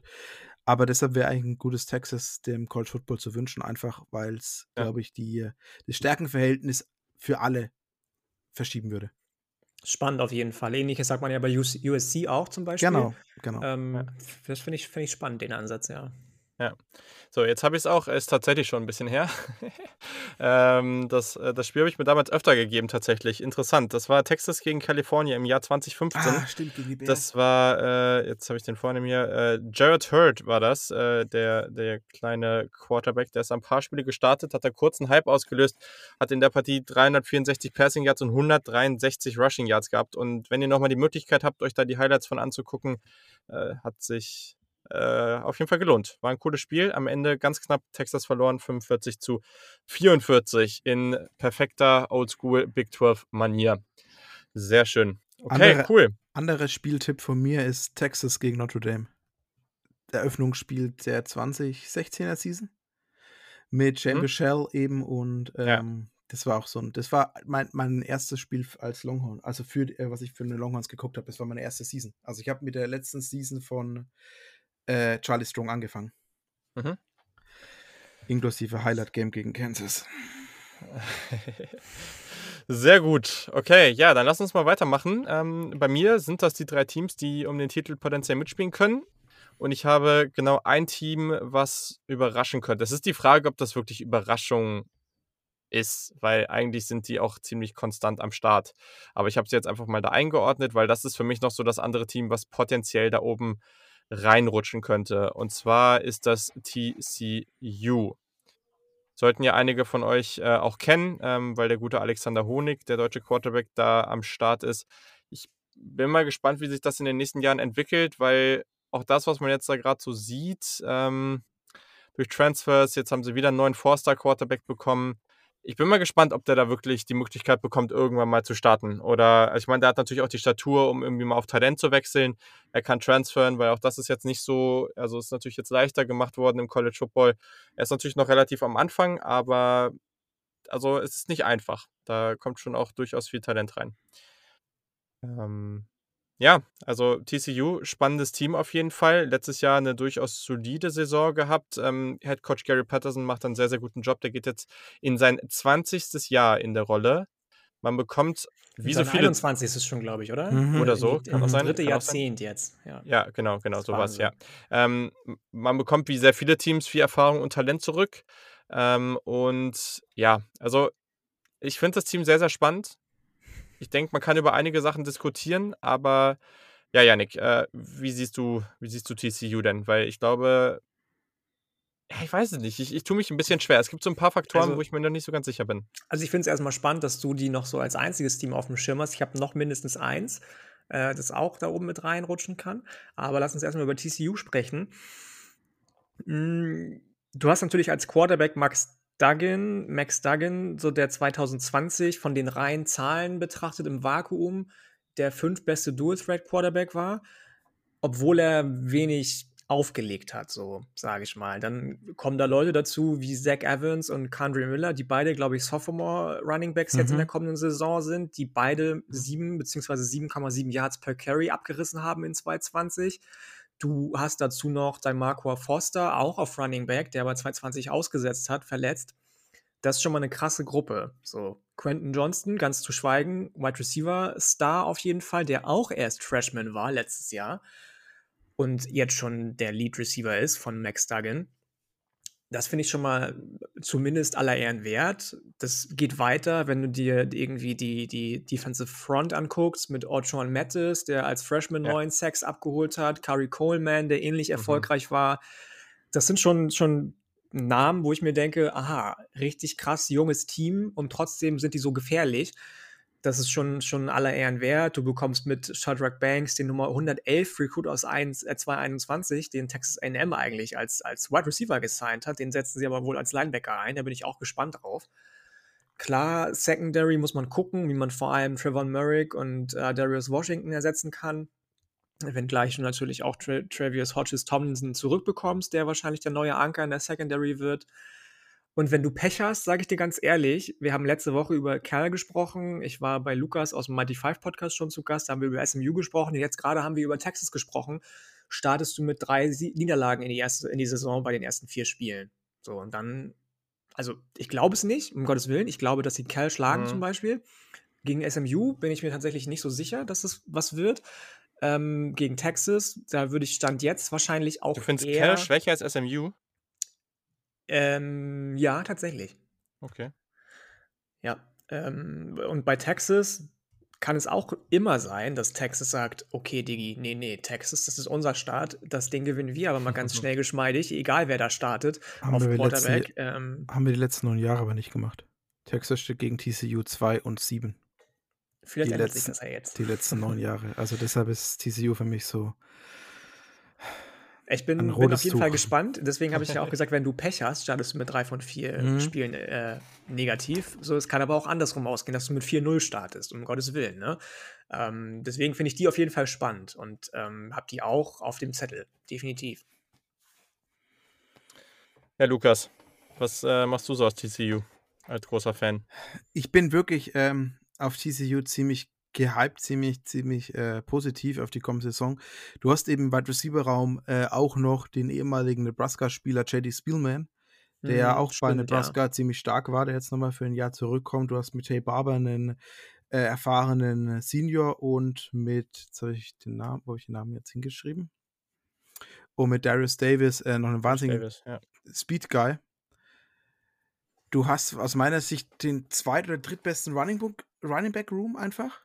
Ähm, dass mhm. du so einen Spieler wie Zach Evans bekommen hast, ist am Ende einfach glückliche Fügung gewesen in der ganzen Zach Evans Story, äh, die wahrscheinlich irgendwann mal 30, äh, 30 for 30 bei ASBN bekommt. Ähm, und wie, wie, wie auch Janik schon gesagt hat, ähm, ich bin ein wahnsinniger Fan von äh, dem Wide Receiver. Ähm, warum würde mir jetzt nicht angezeigt? Moment, Quentin Johnson. Quentin ähm, Johnston. Quentin Johnson ist aus meiner Sicht wahrscheinlich am, am Ende des Tages der beste Receiver, der jemals bei TCU gespielt hat. Ähm, ich habe schon Wetten gesehen mit ihm, ob er über 1, 1300 Yards geht kommende Saison und ist halt Sophomore, als True Sophomore. Hm. Hat eine wahnsinnig gute Connection mit Max Duggan und wenn Max Duggan jedes Spiel so, nur halb so spielt, wie er die letzten drei Jahre gegen Texas gespielt hat, dann hat er gute Chancen, Heisman zu gewinnen. Ähm, ich bin wahnsinnig hyped. Sie haben, wahnsinnig, sie haben kaum Verluste in der, in der Defense eben, haben wahnsinnig viele Spieler zurück, auch wenn die Verluste natürlich schwer wiegen. Mit äh, Garrett Wallow, dem, dem Leading Tackler ja. eben. Ja. Ähm, Adarius Davis, äh, Washington und Trevor Murray. Das sind drei wahnsinnig schwer zu ersetzende Spieler, die ja alle drei auch nicht umsonst jetzt in der NFL spielen. Aber du hast eben ansonsten nichts zu ersetzen in dieser Defense. Ähm,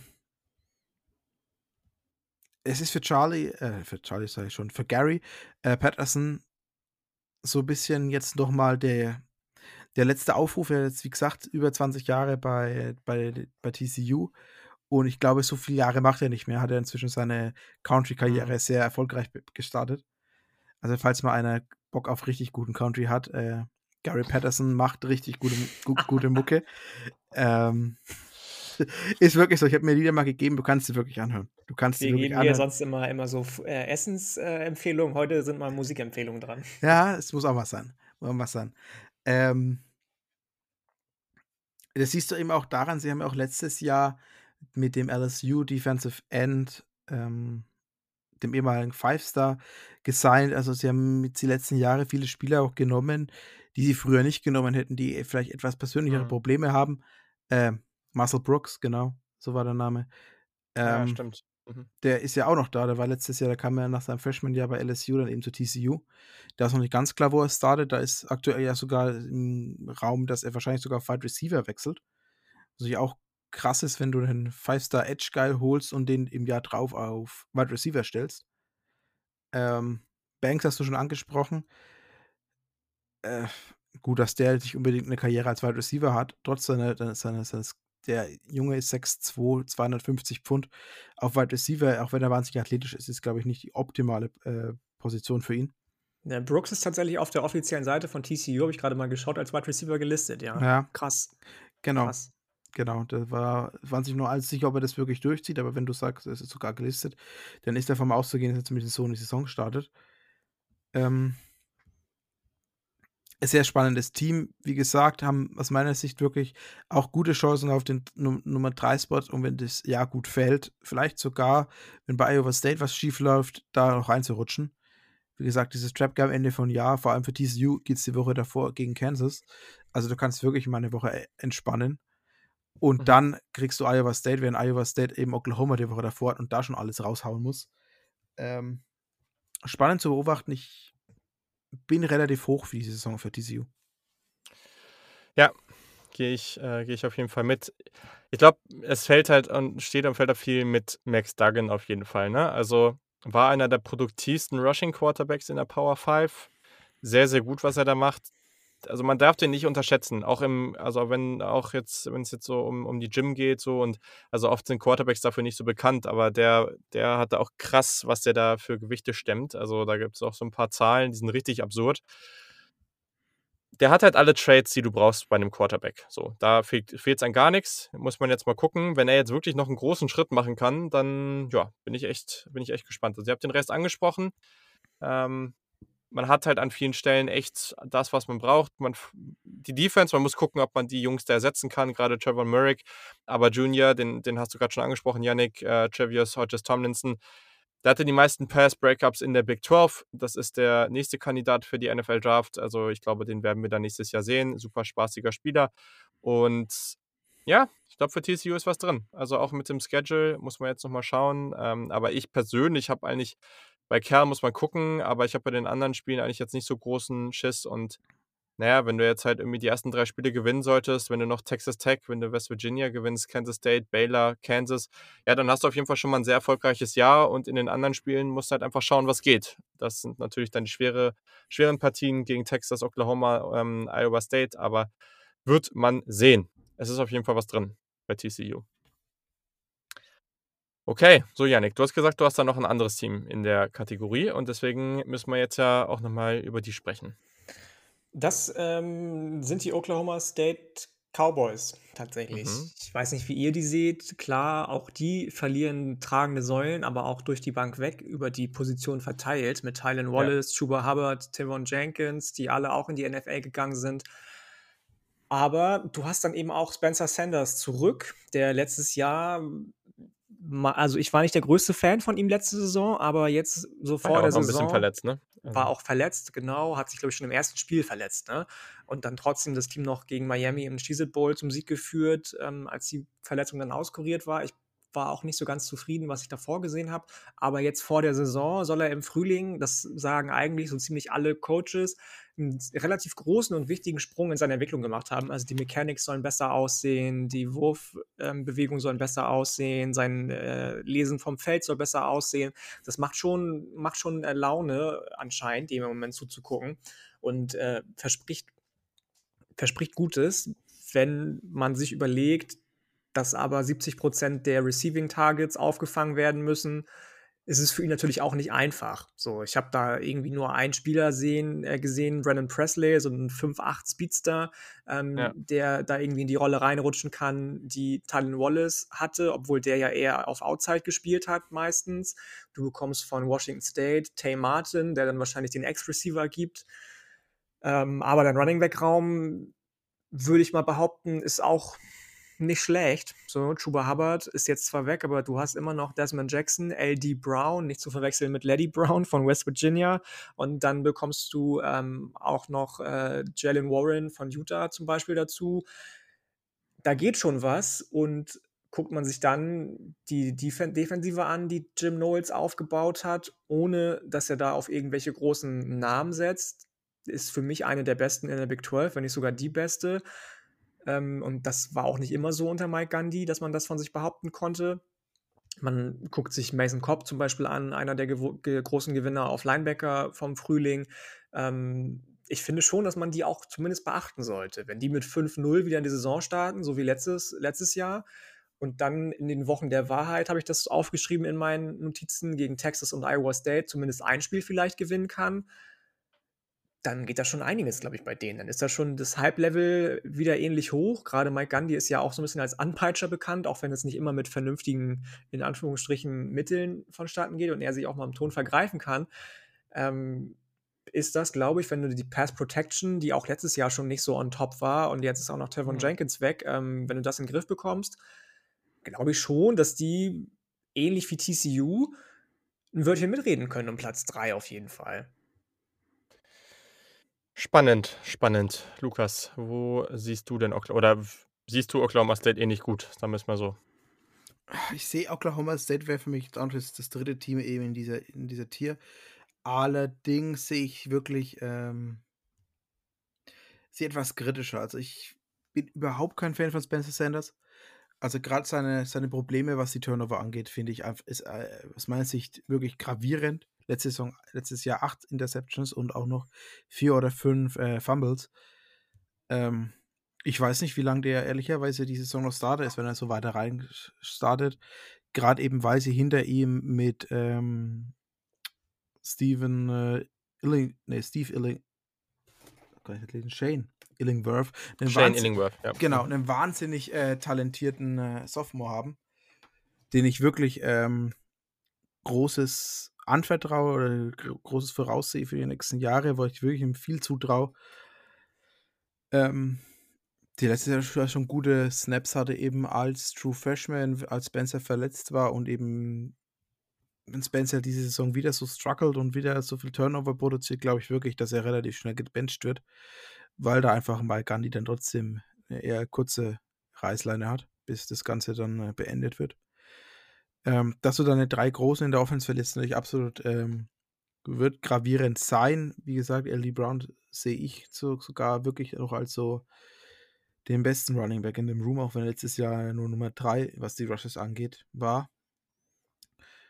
Ähm, ich sehe aber bei Oklahoma State äh, die Chance, den Weg nach oben ist da, ja, aber ich sehe eher die Möglichkeit, dass sie nach unten fallen dass sie aus dem Platz 4 bis 5 eher rausfallen und irgendwo 6, äh, 6 bis 8 landen. Okay. Ja, spannend.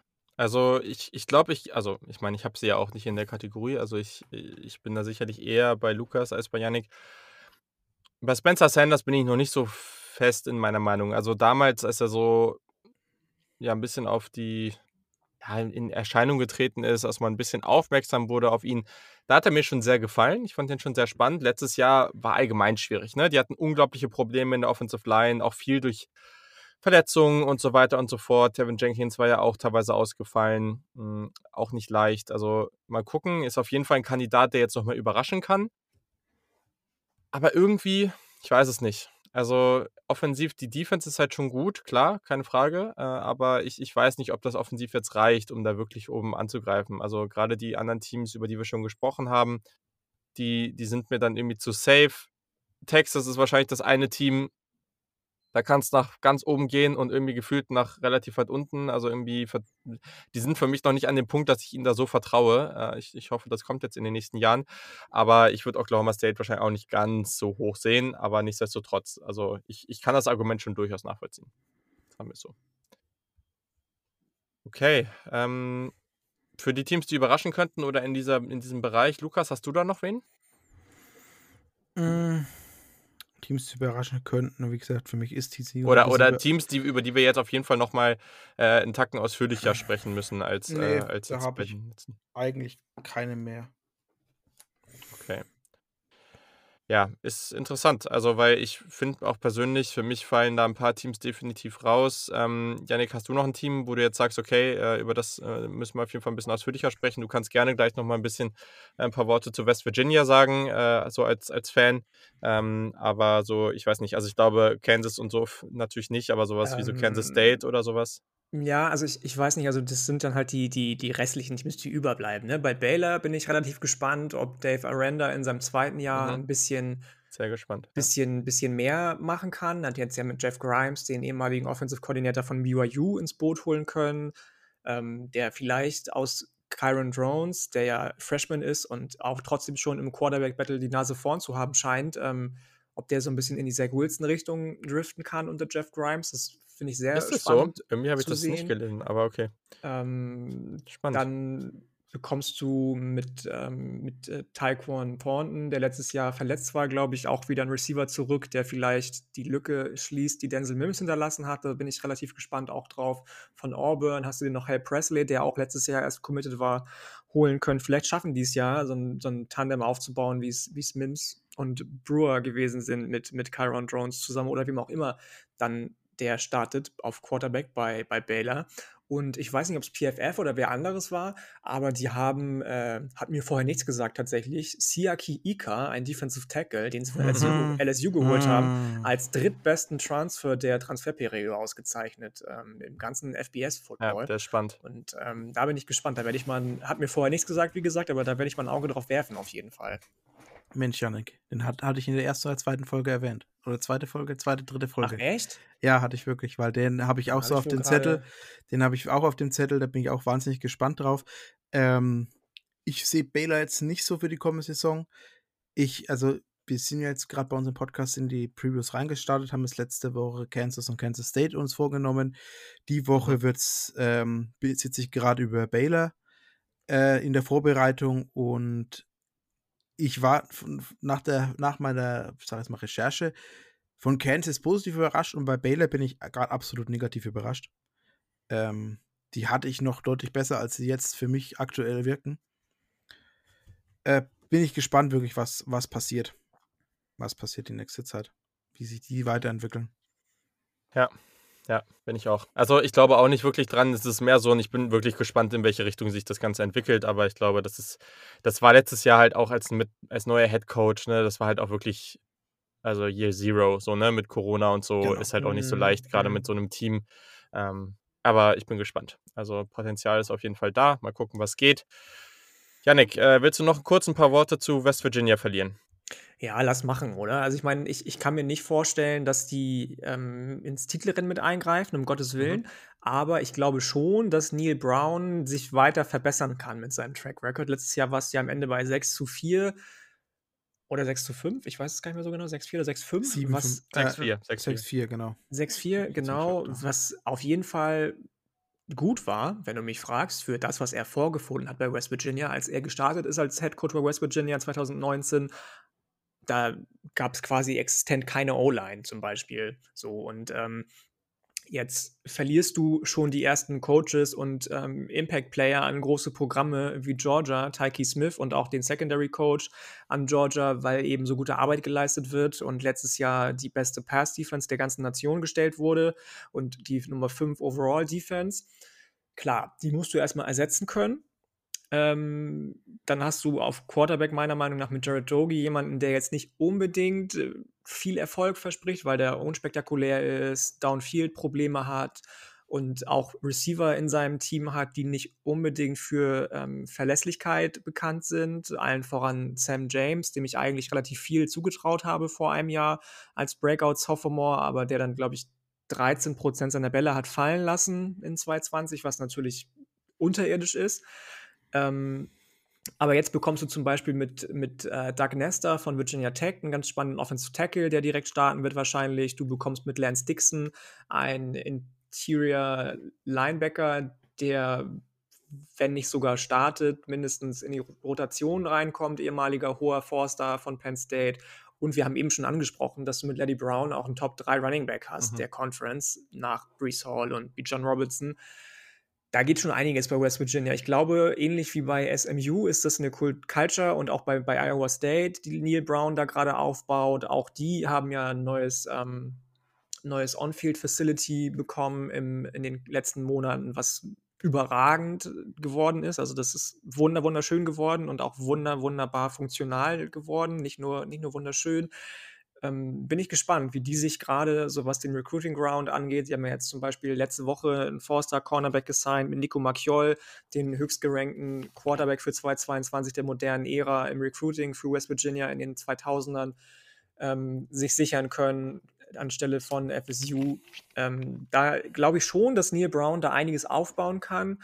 Ich glaube, dass es immer noch, wenn er dann bleibt, was ich hoffe, ein, zwei Jahre dauert, bis sie wieder an diese Will Greer-Zeiten anknüpfen mhm. können und dann auch mal Texas und Oklahoma ärgern können und um den Conference-Titel mitspielen können. Aber ich bin definitiv guten Mutes bei West Virginia. Okay, sehr gut. Lukas, äh, gehst du da mit oder? Da äh, gehe also. ich, geh ich so ziemlich mit. Ähm, wie gesagt, ist ein Programm, das einfach jetzt, äh, ich glaube, auf einem guten Weg ist, aber noch, noch, noch eine gewisse Zeit braucht, bis mhm. da bis es wieder oben, oben mit angreifen kann. Aber so ist ja ehrlicherweise bei den meisten Big 12-Programmen eigentlich sind es immer dieselben zwei jetzt im Texas Oklahoma, die oben sind und der Rest braucht immer ein, zwei Jahre, dann kämpfen sie sich hoch und dann fallen sie ein bisschen ab und dann kommen sie wieder hoch. Ähm, und so sehe ich das eben auch bei West Virginia, die jetzt aktuell jetzt immer wieder so eine, jetzt wieder auf dem Weg nach oben sind und ich glaube, nächstes, übernächstes Jahr wieder oben mit angreifen können. Ähm, bin gespannt, wie sich das in Zukunft weiterentwickelt. Der Shuttle ist jetzt auch nicht unbedingt äh, leicht, aber auch nicht schwer. Also man, man startet ja mit Maryland in die Season. Ähm, sind schon andere Teams dran gestolpert. Ja, ich, hm. ich schieße mich heute immer so selbst ins Knie. Ähm, und dann hast du durch der Virginia Tech noch in äh, und als direkt danach musst zu Oklahoma. Äh, einfach ist es nicht. Einfacher Start ist es auf keinen Fall. Und es, es ist ich bin gespannt. Also es sind wirklich viele im Mittelbereich, die ich hier auf einer Höhe sehe, aber zum Ende dann auch nochmal mit Oklahoma State, Iowa State und Texas äh, wird also wird wird eine wird interessant zu beobachten sein. Okay, sehr, sehr gut. Dann hätten wir das an der Stelle. Ähm, ja, Draft Prospects haben wir jetzt schon eine ganze Menge angesprochen, gerade die großen Namen. Also die, die mir da auf einmal, ja, also ich glaube, gerade bei Oklahoma haben wir einiges. Äh, bei Texas wird es dann auch den einen oder anderen Namen geben. Wir werden einige Running Backs, äh, vor allem natürlich Brees Hall wahrscheinlich sehen. Ähm, Travis Hodges Tomlinson haben wir angesprochen. Ähm, ja, Lukas, hast du vielleicht noch ein, zwei Namen, bei denen du sagst, okay, die haben wir jetzt vielleicht noch nicht angesprochen und die würdest du dir nochmal kurz erwähnen, die, die du jetzt schon so als klare Kandidaten für die 22, 2022er Draft siehst? Mm, also ich würde auf jeden Fall sagen, Charlie Collier, wir haben ihn zwar schon angesprochen, aber wahrscheinlich ja, einer der, ja. der, Top 3 Titans, wahrscheinlich vielleicht sogar der beste Titan, muss man ein bisschen abwarten von Iowa State. Ähm, den sehe ich wahnsinnig hoch. Äh, Anthony Johnson von Iowa State, ein Outside Corner, äh, der vor allem in der, in Zone Coverage sehr, sehr überzeugen kann. Den finde ich noch relativ spannend. Alonso Ade von West Virginia, Safety. Den denk, also den sehe ich noch im Draft. Ähm, und dann mal ein paar Texas-Spieler runter zu raddern, eben äh, Keandre Coburn, Defensive Tackle, mein persönlicher Maincross seit ein paar Jahren. Äh, ein Berg von einem Mann. Ähm, dann Linebacker Marvin Overshow, ein ehemaliger Safety-Recruit, Five-Star, der dann eben vor der letzten Saison auf Linebacker runtergerutscht ist, jetzt ähm, eine gute Saison auf Will Linebacker gespielt hat, jetzt dieses Jahr nochmal für Senior Season zurückgekommen ist. Physisch alles, was du als Linebacker brauchst und wenn der eine klasse Saison hat, wirklich mit dem Upside ähm, in die ersten zwei Runden reinzurutschen. Also das sehe ich ihn wirklich. Äh, ehemaliger Feister PJ Foster von Texas sehe ich eben auch ähm, mit einer guten Saison lohnender Safety eben für die NFL. Ja, äh, Quarterback wird spannend zu sehen sein, nachdem man jetzt ja nur einen Quarterback an die NFL gegeben hat. Ähm, mit Sam Ellinger hast du, glaube ich, dieses Jahr ein paar mehr Spieler, die da reingehen können, mit Spencer Rattler, Brock Birdie, äh, die alle sich Richtung NFL verabschieden könnten mit guten Jahren. Ähm, ja. Genau, das Einzige ist für mich noch ein bisschen so die O-Line-Position, die ein bisschen dünner mhm. ist heuer. Äh, da, wie gesagt, der Tennessee-Transfer Morris von bei OU mit einem guten Jahr als Left Tackle ein Jahr OU mitgenommen. Wenn die letzte Meisterschaft holen, denke ich auch, dass der weiterziehen wird, einfach auf, dem, auf der Höhe. Derek Kirster, der ist noch so ein bisschen so ein anderer Radar-Guy, hat, war 2019 äh, mit einer 91er Pass-Blocking-Grade von PFF ausgezeichnet. Wurde dann letztes Jahr leider aufs Center geschoben, das hat nicht so ganz so funktioniert. Sich da im vorletzten Spiel gegen Kansas State sehr schwer verletzt, eben am Knöchel, ist jetzt aber wieder fit und sollte eigentlich Starter auf Right Tackle sein bei den, bei den Longhorns. Und wenn der wieder in seine 2019er Form anknüpfen kann, glaube ich, so ein Day 2, Day 3 Pick auf jeden Fall wert. Cool. Cool, cool, sehr spannend. Das sind doch mal einige Namen. Ähm, gucken wir mal, wie sich die dann äh, gegen Ende der Saison so machen. Ich glaube, Ubina Easy sollte man auch noch nennen von TCU. Ja. Offensive Tackle, ja. den sie von Memphis geholt haben. Der kann da auch definitiv mit rein, reinspringen in diese Konversation. Der Bruder von Darius Stills, Dante Stills, weiß ich ehrlich gesagt nicht, ob der in mhm. ähnliche Gefilde reinkommen kann. Ich habe Darius immer für den deutlich talentierteren gehalten mhm.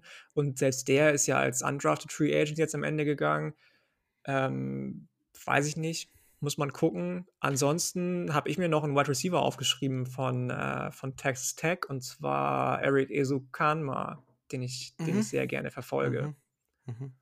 Es wurde noch Brüder erwähnt, das ist mir noch Colin Schooler in den Kopf geschossen. Ja, auf jeden äh, Fall. Linebacker von auch äh, Texas Tech, eben war drei ja, Jahre ja.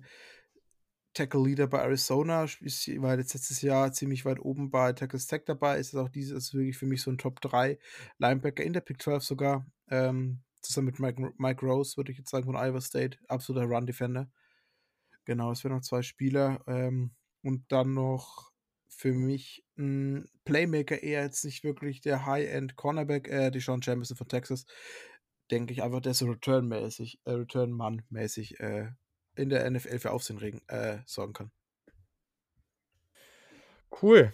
Das klingt doch sehr, sehr gut. Und dann gehen wir mal weiter. Also, wir müssen jetzt hier nicht so wirklich über die besten Spiele innerhalb der Conference sprechen, weil, naja, alle Teams spielen sich gegenseitig. Das heißt, es ist offensichtlich, wenn die besten Teams gegeneinander spielen, dann sind das auch in den meisten Fällen die spannendsten Spiele oder welche, auf Cleverer die wir jetzt schauen Mann. werden. Cleverer ja, Mann. Ja, da habe ich mal eins und eins kombiniert. Äh, ja. Und deswegen vielleicht jeder von euch mal ein Spiel außerhalb der Conference, also im Non-Conference-Schedule. Wie, ja, worauf freut ihr euch? Welche, welche Spiele feiert Lukas, ihr da? Fang gerne an. Oder? Ja, sind so. Auch gut. Hm? Ich fange einfach mal an, am Spieltag 1 an. Ähm, weil es, glaube ich, für beide Programme relativ früh zeigt, wo sie stehen. Und das ist für mich jetzt äh, Kansas State at, äh, nee, andersrum, Stanford at Kansas State, aber gespielt wird in Arlington, Texas.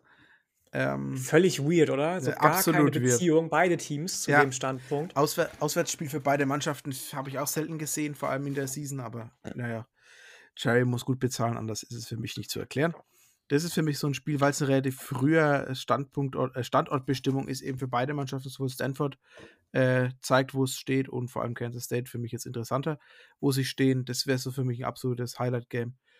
Und ich bin so frech und nehme noch ein zweites und sage ähm, wirklich, weil es ein Top 25 Spiel werden wird, Texas äh, gegen Louisiana wird auch nochmal wirklich ein interessantes Spiel sein. Absolut. Da bin ich auch gespannt, wie Billy Napier mhm. Louisiana ja. einstellt. Der bekommt ja relativ viel zurück in seiner ähm, nächsten Amtszeit jetzt, die er für Louisiana ähm, bestreitet und nicht auch zum Power 5 Team gegangen ist. Das glaube ich wird schon auf jeden Fall ein spannendes Spiel. Ich weiß nicht, wie du es siehst, Julian, aber ich habe auch noch ganz oben auf der Liste auf jeden Fall Iowa gegen Iowa State. Das ist für mich auch ein Top 25 Absolut, Spiel, definitiv. Ja. Ähm, und da können sie sich gegenseitig so richtig schön in die Suppe spucken als, als Rivalen. Und ich, also ich sehe beide als Top 15 Teams stand jetzt. Mhm. Ja, das Wenn muss ich nochmal vielleicht gucken. Top 20, Iowa vielleicht Top Ja, in 20, aber da also das wird Richtung. auf jeden Fall ein spannendes sehr, sehr spannendes und hoffentlich hochklassiges Spiel. Auf jeden Fall. Also, ich glaube, das ist ein oder habe ich auch hier aufgeschrieben, was eines der Spiele ähm, was habe ich hier sonst noch so? Ja, ich ich glaube, TCU Cal könnte auf jeden Fall interessant werden. Ähm, aber das Spiel, auf das ich tatsächlich gespannt bin, ist Texas Arkansas. Ähm, da freue ich mich auch drauf, weil also, ich habe ja auch in der SEC-Preview Du Arkansas ja relativ auch hoch Arkansas-Homer jetzt, genau. Genau, ich habe Arkansas relativ hoch. Na ja, gut, ne, aber ist schon spannend. Ähm, alleine mit Traylon Burks da, ähm, und und jetzt dem jungen Quarterback, äh, der auch relativ athletisch ist, dessen Name mir gerade nicht einfallen will. Äh, das ist auf jeden Fall schon ja, mal gucken. Die haben jetzt Also neulich auch 'n Four-Star Tight End gesigned. Das fand ich auch ganz spannend. Ja. Arkansas finde ich sowieso auch also das ich ich, ähm, habe ja bin ja im relativ regen Austausch mit Andreas Heddergott über Missouri auch und er Ja. sagt auch, er will jetzt demnächst mal, äh, 'ne pr 'ne, ähm ja, so 'n bisschen so 'ne Folge machen über Kansas und Arkansas, weil das ja so die beiden Rivalen von Missouri sind. Und grade auf Arkansas freue ich mich, ähm, und habe ich auch neulich gelesen, was eigentlich wäre, wenn die in der Big 12 wären, ob das nicht doch wieder der richtige richtigere Weg für die wäre. Aber weiß ich nicht. Ja, genau. Also, auf das Spiel freue ich mich auf ähm, auf jeden Fall. Auch das wird wird interessant. Mal gucken. Also, es könnte auch wieder so 'n Trap-Game sein für Texas, äh, aber gut, also, schauen wir einfach mal weiter. Jetzt natürlich zu dem absoluten Highlight dieser Folge, äh, jeder Folge. Ich bin tatsächlich sehr gespannt. Ich glaube, Yannick auch, weil wir sprechen über die besten Jerseys der Conference. Und Yannick meinte gleich, dass er sich sehr, sehr sicher ist, dass er 'n klaren Kandidaten hat. Und ich habe, äh, gesagt, dass ich dann vielleicht noch einen Kandidaten habe ja, mit dem man gar nicht so rechnen würde. Ähm, aber Lukas, du darfst anfangen. Was ist denn so dein klares, äh, Nummer 1 Jersey oder vielleicht gibt es gar nicht, äh, in in der Conference? Da bin ich zu sehr Homer, dass es da kein klares, äh, Jersey gibt. Ähm, wobei ich da ehrlicherweise sagen muss, wenn's um die aktuellen Jerseys geht, bin ich wirklich bei den Icy Whites, ähm, also den weißen Uniformen von Texas. Schön in Burnt Orange Texas vorne drauf, also State on your State on, äh, State vorne, der Familienname hinten Traum. Allerdings, äh, wenn ich ich hätte wünsche mir ehrlicherweise und ich glaube, dass sie auch die nächste Zeit wieder kommen werden, die dunkleren, äh, Burnt Orange Trisch äh, Trikots.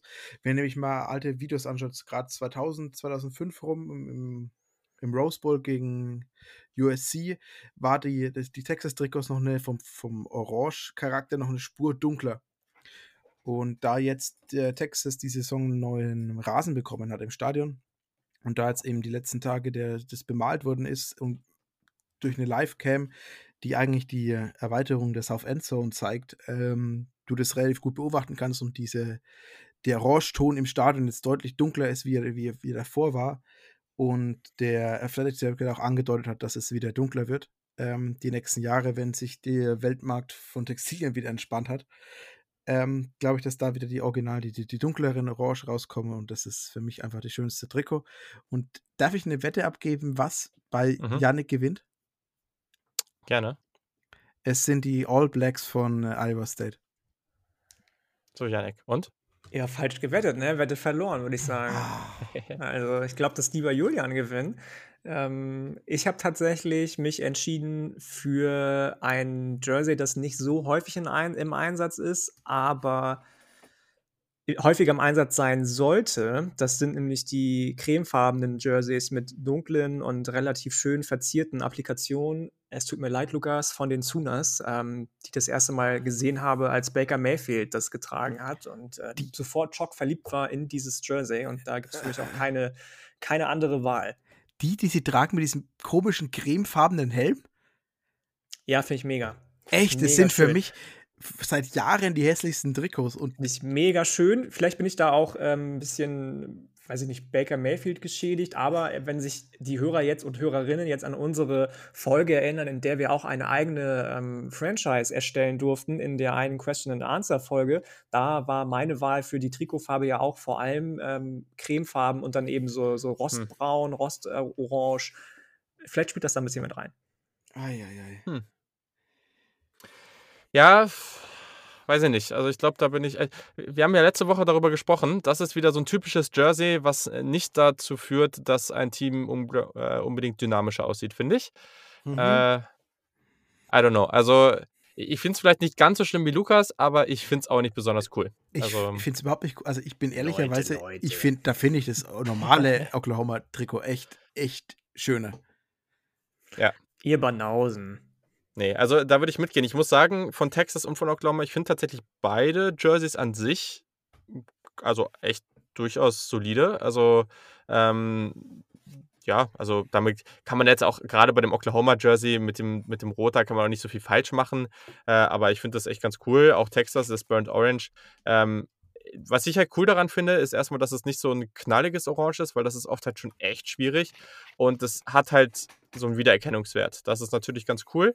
Ähm, ich sag mal so, als allererstes habe ich mir einfach direkt, äh, als ich gemerkt habe, oh, das muss ich noch machen, direkt erstmal die All Blacks aufgeschrieben von Iowa State, weil das war natürlich erstmal so der offensichtliche Pick, so, ne? Klar.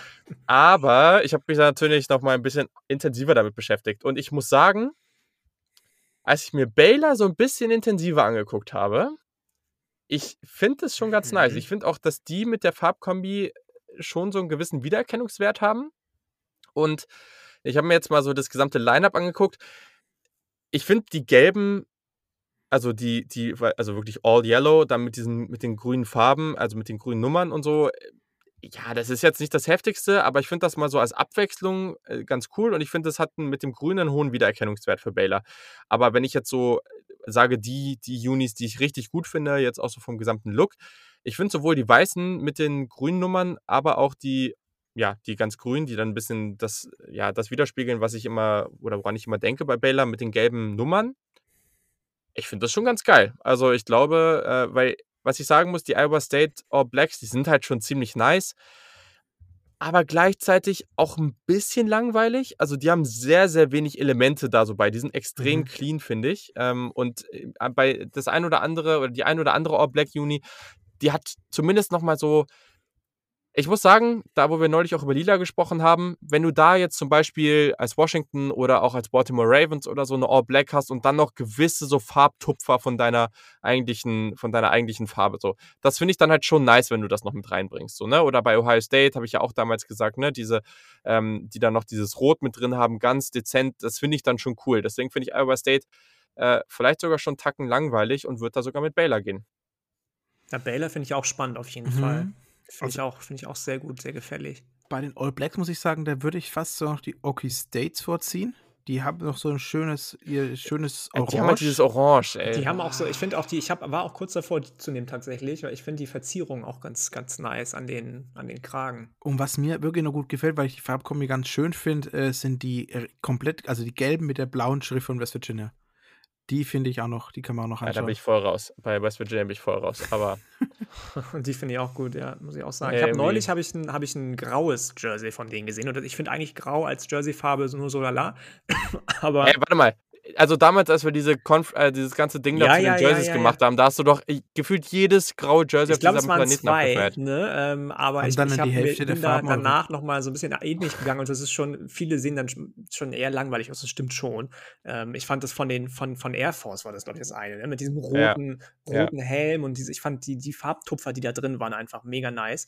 Ähm, und bei West Virginia habe ich neulich, als sie ein Commitment bekommen haben von einem Edge Rusher, glaube ich, war das, der hat äh, ein Commitment-Foto geschossen, wo er dann den knallgelben Helm auf hatte und die Handschuhe waren in gelb mit blau und die weiße Hose, das war irgendwie eine weirde, wilde Kombi, die sie so nie anziehen werden in einem, in einem Spiel. Ähm, so sah das gut aus, aber so, ansonsten bin ich da auch kein, kein großer Fan von. Ähm, ansonsten bei West Virginia bin ich bei Lukas, also eher mit den, mit den knallgelben, ja. Okay. Na gut, na gut. Aber das ist ja zum Glück auch immer alles schön subjektiv und es wird weiter ein heiß diskutiertes Thema im Podcast bleiben. Damit könnt ihr rechnen. Also schreibt uns auf jeden Fall mal, schickt uns auch mal Bilder von den Jerseys aus der Conference, wo ihr sagt so, jo, das feiere ich, das finde ich richtig gut. Das würde mich mal interessieren. Ähm, weil, naja, also ist vielleicht nicht auf Pac-12-Level, aber desto mehr ich mir das angeguckt habe, hier auf dem einen Bild sehe ich auch die All Whites von Oklahoma im Background mit den, mit den äh, dunkelroten Helmen. Finde ich auch cool. Wie findet ihr also, die, neuen, die neuen Jerseys von Texas Tech, die sie letzte Saison vorgestellt haben? Die haben ja eine boah. komplette Runderneuerung bekommen. Ich finde die langweilig. Ich finde die tot langweilig. Ja, ich finde Texas Tech aber eh allgemein in allem, was sie sind, extrem unspannend. Also, weiß ich nicht, das ist, äh, finde ich keinen Zugang zu irgendwie. Nee, ich auch nicht. Mm, ja, sie sind ja wieder mehr an die Trikots angelehnt als in Hochzeiten. Ja. Ja, Texas Tech ist halt wie Lubbock, ist halt irgendwo um irgendwo. Schön gesagt, sehr gut. Ähm, und damit kommen wir jetzt auch zu unseren Rankings. Wir gehen einer nach dem anderen durch. Am Ende kommt noch der Conference Player of the Year Tipp. Aber Lukas, wir lassen dir den Vorrang. Ähm, hau mal dein Ranking gerne raus, was du für diese Saison siehst. Also, auf 1 Oklahoma, 2 Iowa, 3 Texas, dann habe ich auf 4 TCU, wobei da ich wirklich vielleicht fast tauschen möchte, dann habe ich Oklahoma State, dann Kansas State, dann West Virginia, Texas Tech, Kansas, Baylor. Wow, oh, Baylor. Oh, okay. Oh, okay. Nach, nachdem okay. ich beide, beide Teams jetzt vorbereitet habe, muss ich sagen, ich finde bei Kansas noch so viel mehr positive Aspekte, die Lance Leipold da reinbringen. Gerade die Transfers, die gefallen mir gut, die sie da reingebracht mhm. haben. Ähm, weil sie wirklich alle zwölf in Starting Positions rutsch, äh, rutschen können, sehr, sehr, sehr schnell und auch gebraucht werden. Ich sehe bei, bei Kansas vielleicht übertrieben, aber ich sehe bei Kansas mehr positive Zeichen als bei Baylor kommende Season.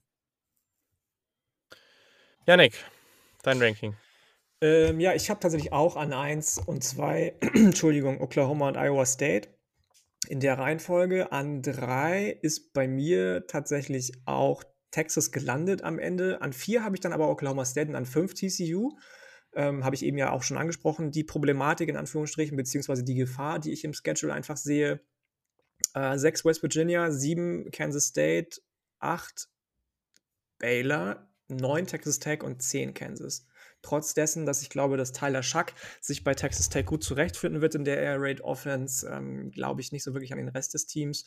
Und bei Kansas, klar, Leipold kann jetzt dafür sorgen, dass wieder einiges an Schwung in die Kiste, in Anführungsstrichen, kommt. Keine Werbung war das jetzt, um Gottes Willen. ähm, aber ich, ich sehe es einfach noch nicht. Das wird so ein, das wird so ein, so ein Gap hier für die, denke ich wenn man nach einer 0-9-Saison von Gap ja. hier reden kann. Ja, ja, schwierig. Hast schon recht. Okay, ja, nicht so spannend hier. Ich habe auch Oklahoma, Iowa State, Texas, TCU, dann Kansas State, Oklahoma State an 6, West Virginia 7, 8, Texas Tech, 9, Baylor und 10. Die Kansas Jayhawks, die immerhin im Basketball meistens ganz gut sind. Aber Kansas so. State finde ich zum Beispiel spannend. Das ist, ähm, bist, du, bist du so großer Skylar Thompson-Believer, ja? Geht. Also Deuce Vaughn ist natürlich hervorragend, ne? Ähm, der, Mhm. der da als Freshman alles abgerissen hat. Also das war natürlich cool. Weiß ich nicht. Also ich sehe die auf ähnlichem Niveau. Also das, ja, Bin, ich bin Ahnung. gespannt, was, was Jake Rubley da machen kann, wenn, wenn Skylar Thompson weg ist. Den finde ich auch ganz, ganz Ja. spannend auf Quarterback. Es ist halt bei Kansas State aus meiner Sicht äh, Deuce Vaughn und dann nichts. Das ist aus meiner Sicht ein Business-Problem. Ja, das sehe ich auch so. Mal, sobald du die letzte Saison gestoppt hast, also das hat West Virginia geschafft, das Iowa State geschafft, da ging gar nichts mehr. Da war einfach aus. Da war die Kiste aus bei, bei Kansas State. Ähm, Skylar Thompson, glaube ich, kann überraschen die Season. Ich glaube, dass das ein, wirklich ein guter Quarterback ist. Ähm, und ich sehe halt auch bei Kansas leichter den Weg vielleicht zu einem zweiten Sieg, als ich ihn bei Baylor sehe. Warum ja. ich sie noch drunter habe. Ja, ja, ist fair, wie gesagt. Also ich glaube, da unten, ja, ist, äh, da kann sich natürlich auch was hin und her schieben. Das ist halt einfach so. Aber gut. Und dann kommen wir noch zum Conference äh, Player of the Year Tipp. Yannick, wen siehst du da vorne? Ähm, ich, ich weiß nicht, ob das jetzt eine Überraschung ist, aber ich würde tatsächlich aufgrund der letzten Saison schon und weil ich diese Quarterback-Picks immer irgendwie langweilig finde, klar könntest du jetzt Spencer Rattler sagen, könntest du Brock Purdy sagen, der sich für den oder die Draft nochmal positionieren möchte und nochmal ein Bombenjahr raushaut und so ein bisschen Becker Mayfield-like aufspielt in seiner letzten Saison, damals bei Oklahoma. Ähm, aber ich sage Bijan Robinson, Texas. Ja, finde ich nicht absurd. Finde ich nicht absurd. Ich bin auch gerade noch am überlegen. Lukas, wen hast du? Ja, ich, ich hatte bis gerade eben Bijan Robinson auf dem Zettel. Ähm, aber dann gehe ich mit dem anderen Running Back und sage Brees Hall. Zwei Running Back Tipps, interesting. Ja, ähm, auch wenn es nicht ganz passt, äh, ich finde es langweilig, hier immer die offensichtlichen Picks zu nehmen. Deswegen äh, tippe ich auch hier wieder, wie in anderen Conferences, darauf, dass ein Quarterback äh, einen Durchbruch hat. Ähm, und hier ist es halt schwierig, weil man muss hier sogar noch zwischen zwei entscheiden. Aber I don't care. Äh, Casey Thompson zieht das bestimmt durch, was er im Bowl geschafft hat. Und deswegen äh, sage ich, uh. dass, dass, äh, Can, dass Texas hier ein gutes Jahr wird. Ich glaube wirklich, dass sie, also vielleicht wird es nicht ganz reichen, aber ich meine, es könnte halt auch wirklich sein, dass sie, dass die drei Teams da oben dann alle einen relativ ähnlichen Rekord haben. Ähm, und ja, also ich kann mir irgendwie vorstellen, dass das was wird. Mal gucken. Ich weiß nicht, wie Lukas Steve Sarkisian sieht, über den haben wir jetzt so gut wie gar nicht gesprochen, aber ich glaube schon, dass der auch Alabama-mäßiges machen kann. Mit dem Talent, was bei Texas vorhanden ist und dem Talent, was er bei Alabama hatte, ist es halt schon irgendwie, finde ich, vergleichbar. Und ähm, ich, ich traue denen und dem auch, auch Großes zu, definitiv. Das ist es eben. Also Texas hat nicht das Talent wie Alabama, aber es ist nicht äh, kilometerweit entfernt. Also Texas ist immer noch, äh, was Blue Chip Ratio angeht, ich glaube in den Top 6, Top, Top 7 ähm, mhm. aufs komplette Team gerechnet. Und ja, das Talent ist sicher auf dem Level wie Alabama, aber das hat, glaube ich, keine Mannschaft außerhalb äh, von äh, Tuscaloosa. Ähm, und deshalb sehe ich wirklich, also ich, Steve Sarkisian kann vor allem, das Problem bei Texas die letzten Jahre war immer, blöd ausgedrückt, die PS auf die Straße zu bringen und die Spieler weiterzuentwickeln. Und ich glaube, das hat Steve Sarkisian mit dieser Staff, die er da aufgestellt hat, gute Chancen. Auf jeden Fall. Ich glaube, die Wide Receiver sind da natürlich ganz, ganz entscheidend bei, weil, ja, gut, ne, das war natürlich auch verrückt, was Alabama da die letzten Jahre hatte. Aber naja, mal schauen, mal gucken, was geht. Damit sind wir jetzt tatsächlich auch am Ende der letzten Preview. Es werden spaßige Folgen kommen in den nächsten Wochen. Wir haben uns da schon witzige Dinge ausgedacht. Wenn ihr aber noch Wünsche habt, wenn ihr noch ähm, ja, bestimmte Folgen haben wollt, wenn ihr noch Themen haben wollt, die ihr bis zur Saison hören, hören möchtet, dann meldet euch bei uns at Saturday Kick auf Twitter und Instagram oder natürlich im Stream montags oder äh, Saturday Kickoff oder Saturday Kick at gmail.com war es, glaube ich. Ähm, genau, da könnt ihr euch immer melden. Folgt natürlich Lukas, alles in den Show Notes. Hört den Horns and Horses Podcast. Da gibt es natürlich jetzt noch viel mehr Wissen zur Big 12. Das lohnt sich auf jeden Fall. Einfach äh, überall, wo es Podcasts gibt, abonniert den Podcast und dann läuft das. Ihr habt ja gehört, wird da jetzt noch weiter in den Previews gehen. Also ich denke, das ist auch nochmal ganz cool. Hier so ein bisschen was gehört und dann könnt ihr da noch etwas tiefer einsteigen. Gerade für einige, die es definitiv gibt oder viele von denen, die es bei uns gibt, die sagen, ich möchte noch ein bisschen tiefer in den College Football reinkommen. Das ist eine sehr, sehr gute Möglichkeit, das Ganze dann auch in der deutschen Sprache zu bekommen. Lukas, vielen, vielen Dank, dass du dabei warst. Das hat eine Menge Spaß gemacht. Sehr, sehr, sehr gerne. Hat mir auch wahnsinnig viel Spaß gemacht. War toll, über, über die komplette Big 12 mal zu reden. Und wie gesagt, hört gerne bei uns rein. Äh, gebt uns auch Feedback, wie es bei euch jetzt unsere Previews gefallen haben mit Kansas und Kansas State, ob wir das so weiterfahren sollen. Und ich danke euch.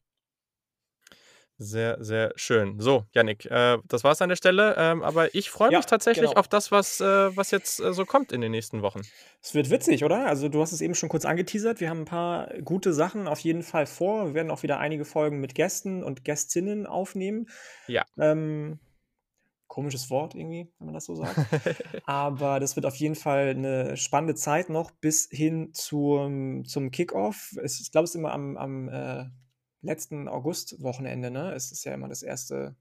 erste ich glaube, Spiel da oder am 2. September. Es ist fair für ein paar Teams unterschiedlich, genau, aber irgendwie in der genau. Range, genau. Ähm, so, es wird ja immer so, so Net Week Zero genannt und das ist genau. dieses genau. Jahr, glaube ich, eben, was Lukas gesagt hat, ne? Stanford, Kansas State oder ist das? Mhm. Ich weiß es gar mhm. nicht so genau. Doch, ne? Ja, äh, genau. Wie jetzt Peter so schön ist, offizielle Bezeichnung ist All-State Kickoff Classic. Ja, welches, Team hat, welches Team hat mehr klassische Verbindungen wie Stanford gegen Kansas State in Arlington, Texas? Ich sage es dir, ich sage es dir, mehr Tradition geht nicht ähm, untereinander. Und ähm, dann wird das bestimmt gut. So, wir freuen uns wahrscheinlich, genauso wie alle Hörer und Hörerinnen auch, auf die kommende Saison. Die Previews sind durch. Mir hat es wieder viel Spaß gebracht. Mhm. Auch wenn das das ein oder andere Mal am Ende dann doch etwas kontrovers geworden ist. Zu Beginn ja nicht so irgendwie, aber am Ende hatten wir noch ein paar kleine Reibungspunkte. Ist doch gut. Das, das finde ich auch, fand ich auch gut und spannend. Ähm, genau, und bevor ich mir zu dem Mund fusselig rede, Spezi ist schon alle. Ähm, lass, mal, lass mal reinhauen, oder? Ja, finde ich auch für. Also wie gesagt, abonniert uns auf jeden Fall überall, wo es Podcasts gibt. Äh, das sind auf Spotify jetzt schon echt viele Menschen, richtig cool. Und äh, schreibt gerne mal eine Review auf Apple Podcasts, wenn ihr da hört. Das wäre auch sehr, sehr hilfreich. Und in diesem Sinne, macht euch eine hervorragende Woche. Wir hören uns dann nächsten Montag im Stream, wenn ihr da am Start seid. Und äh, genau, bis dann.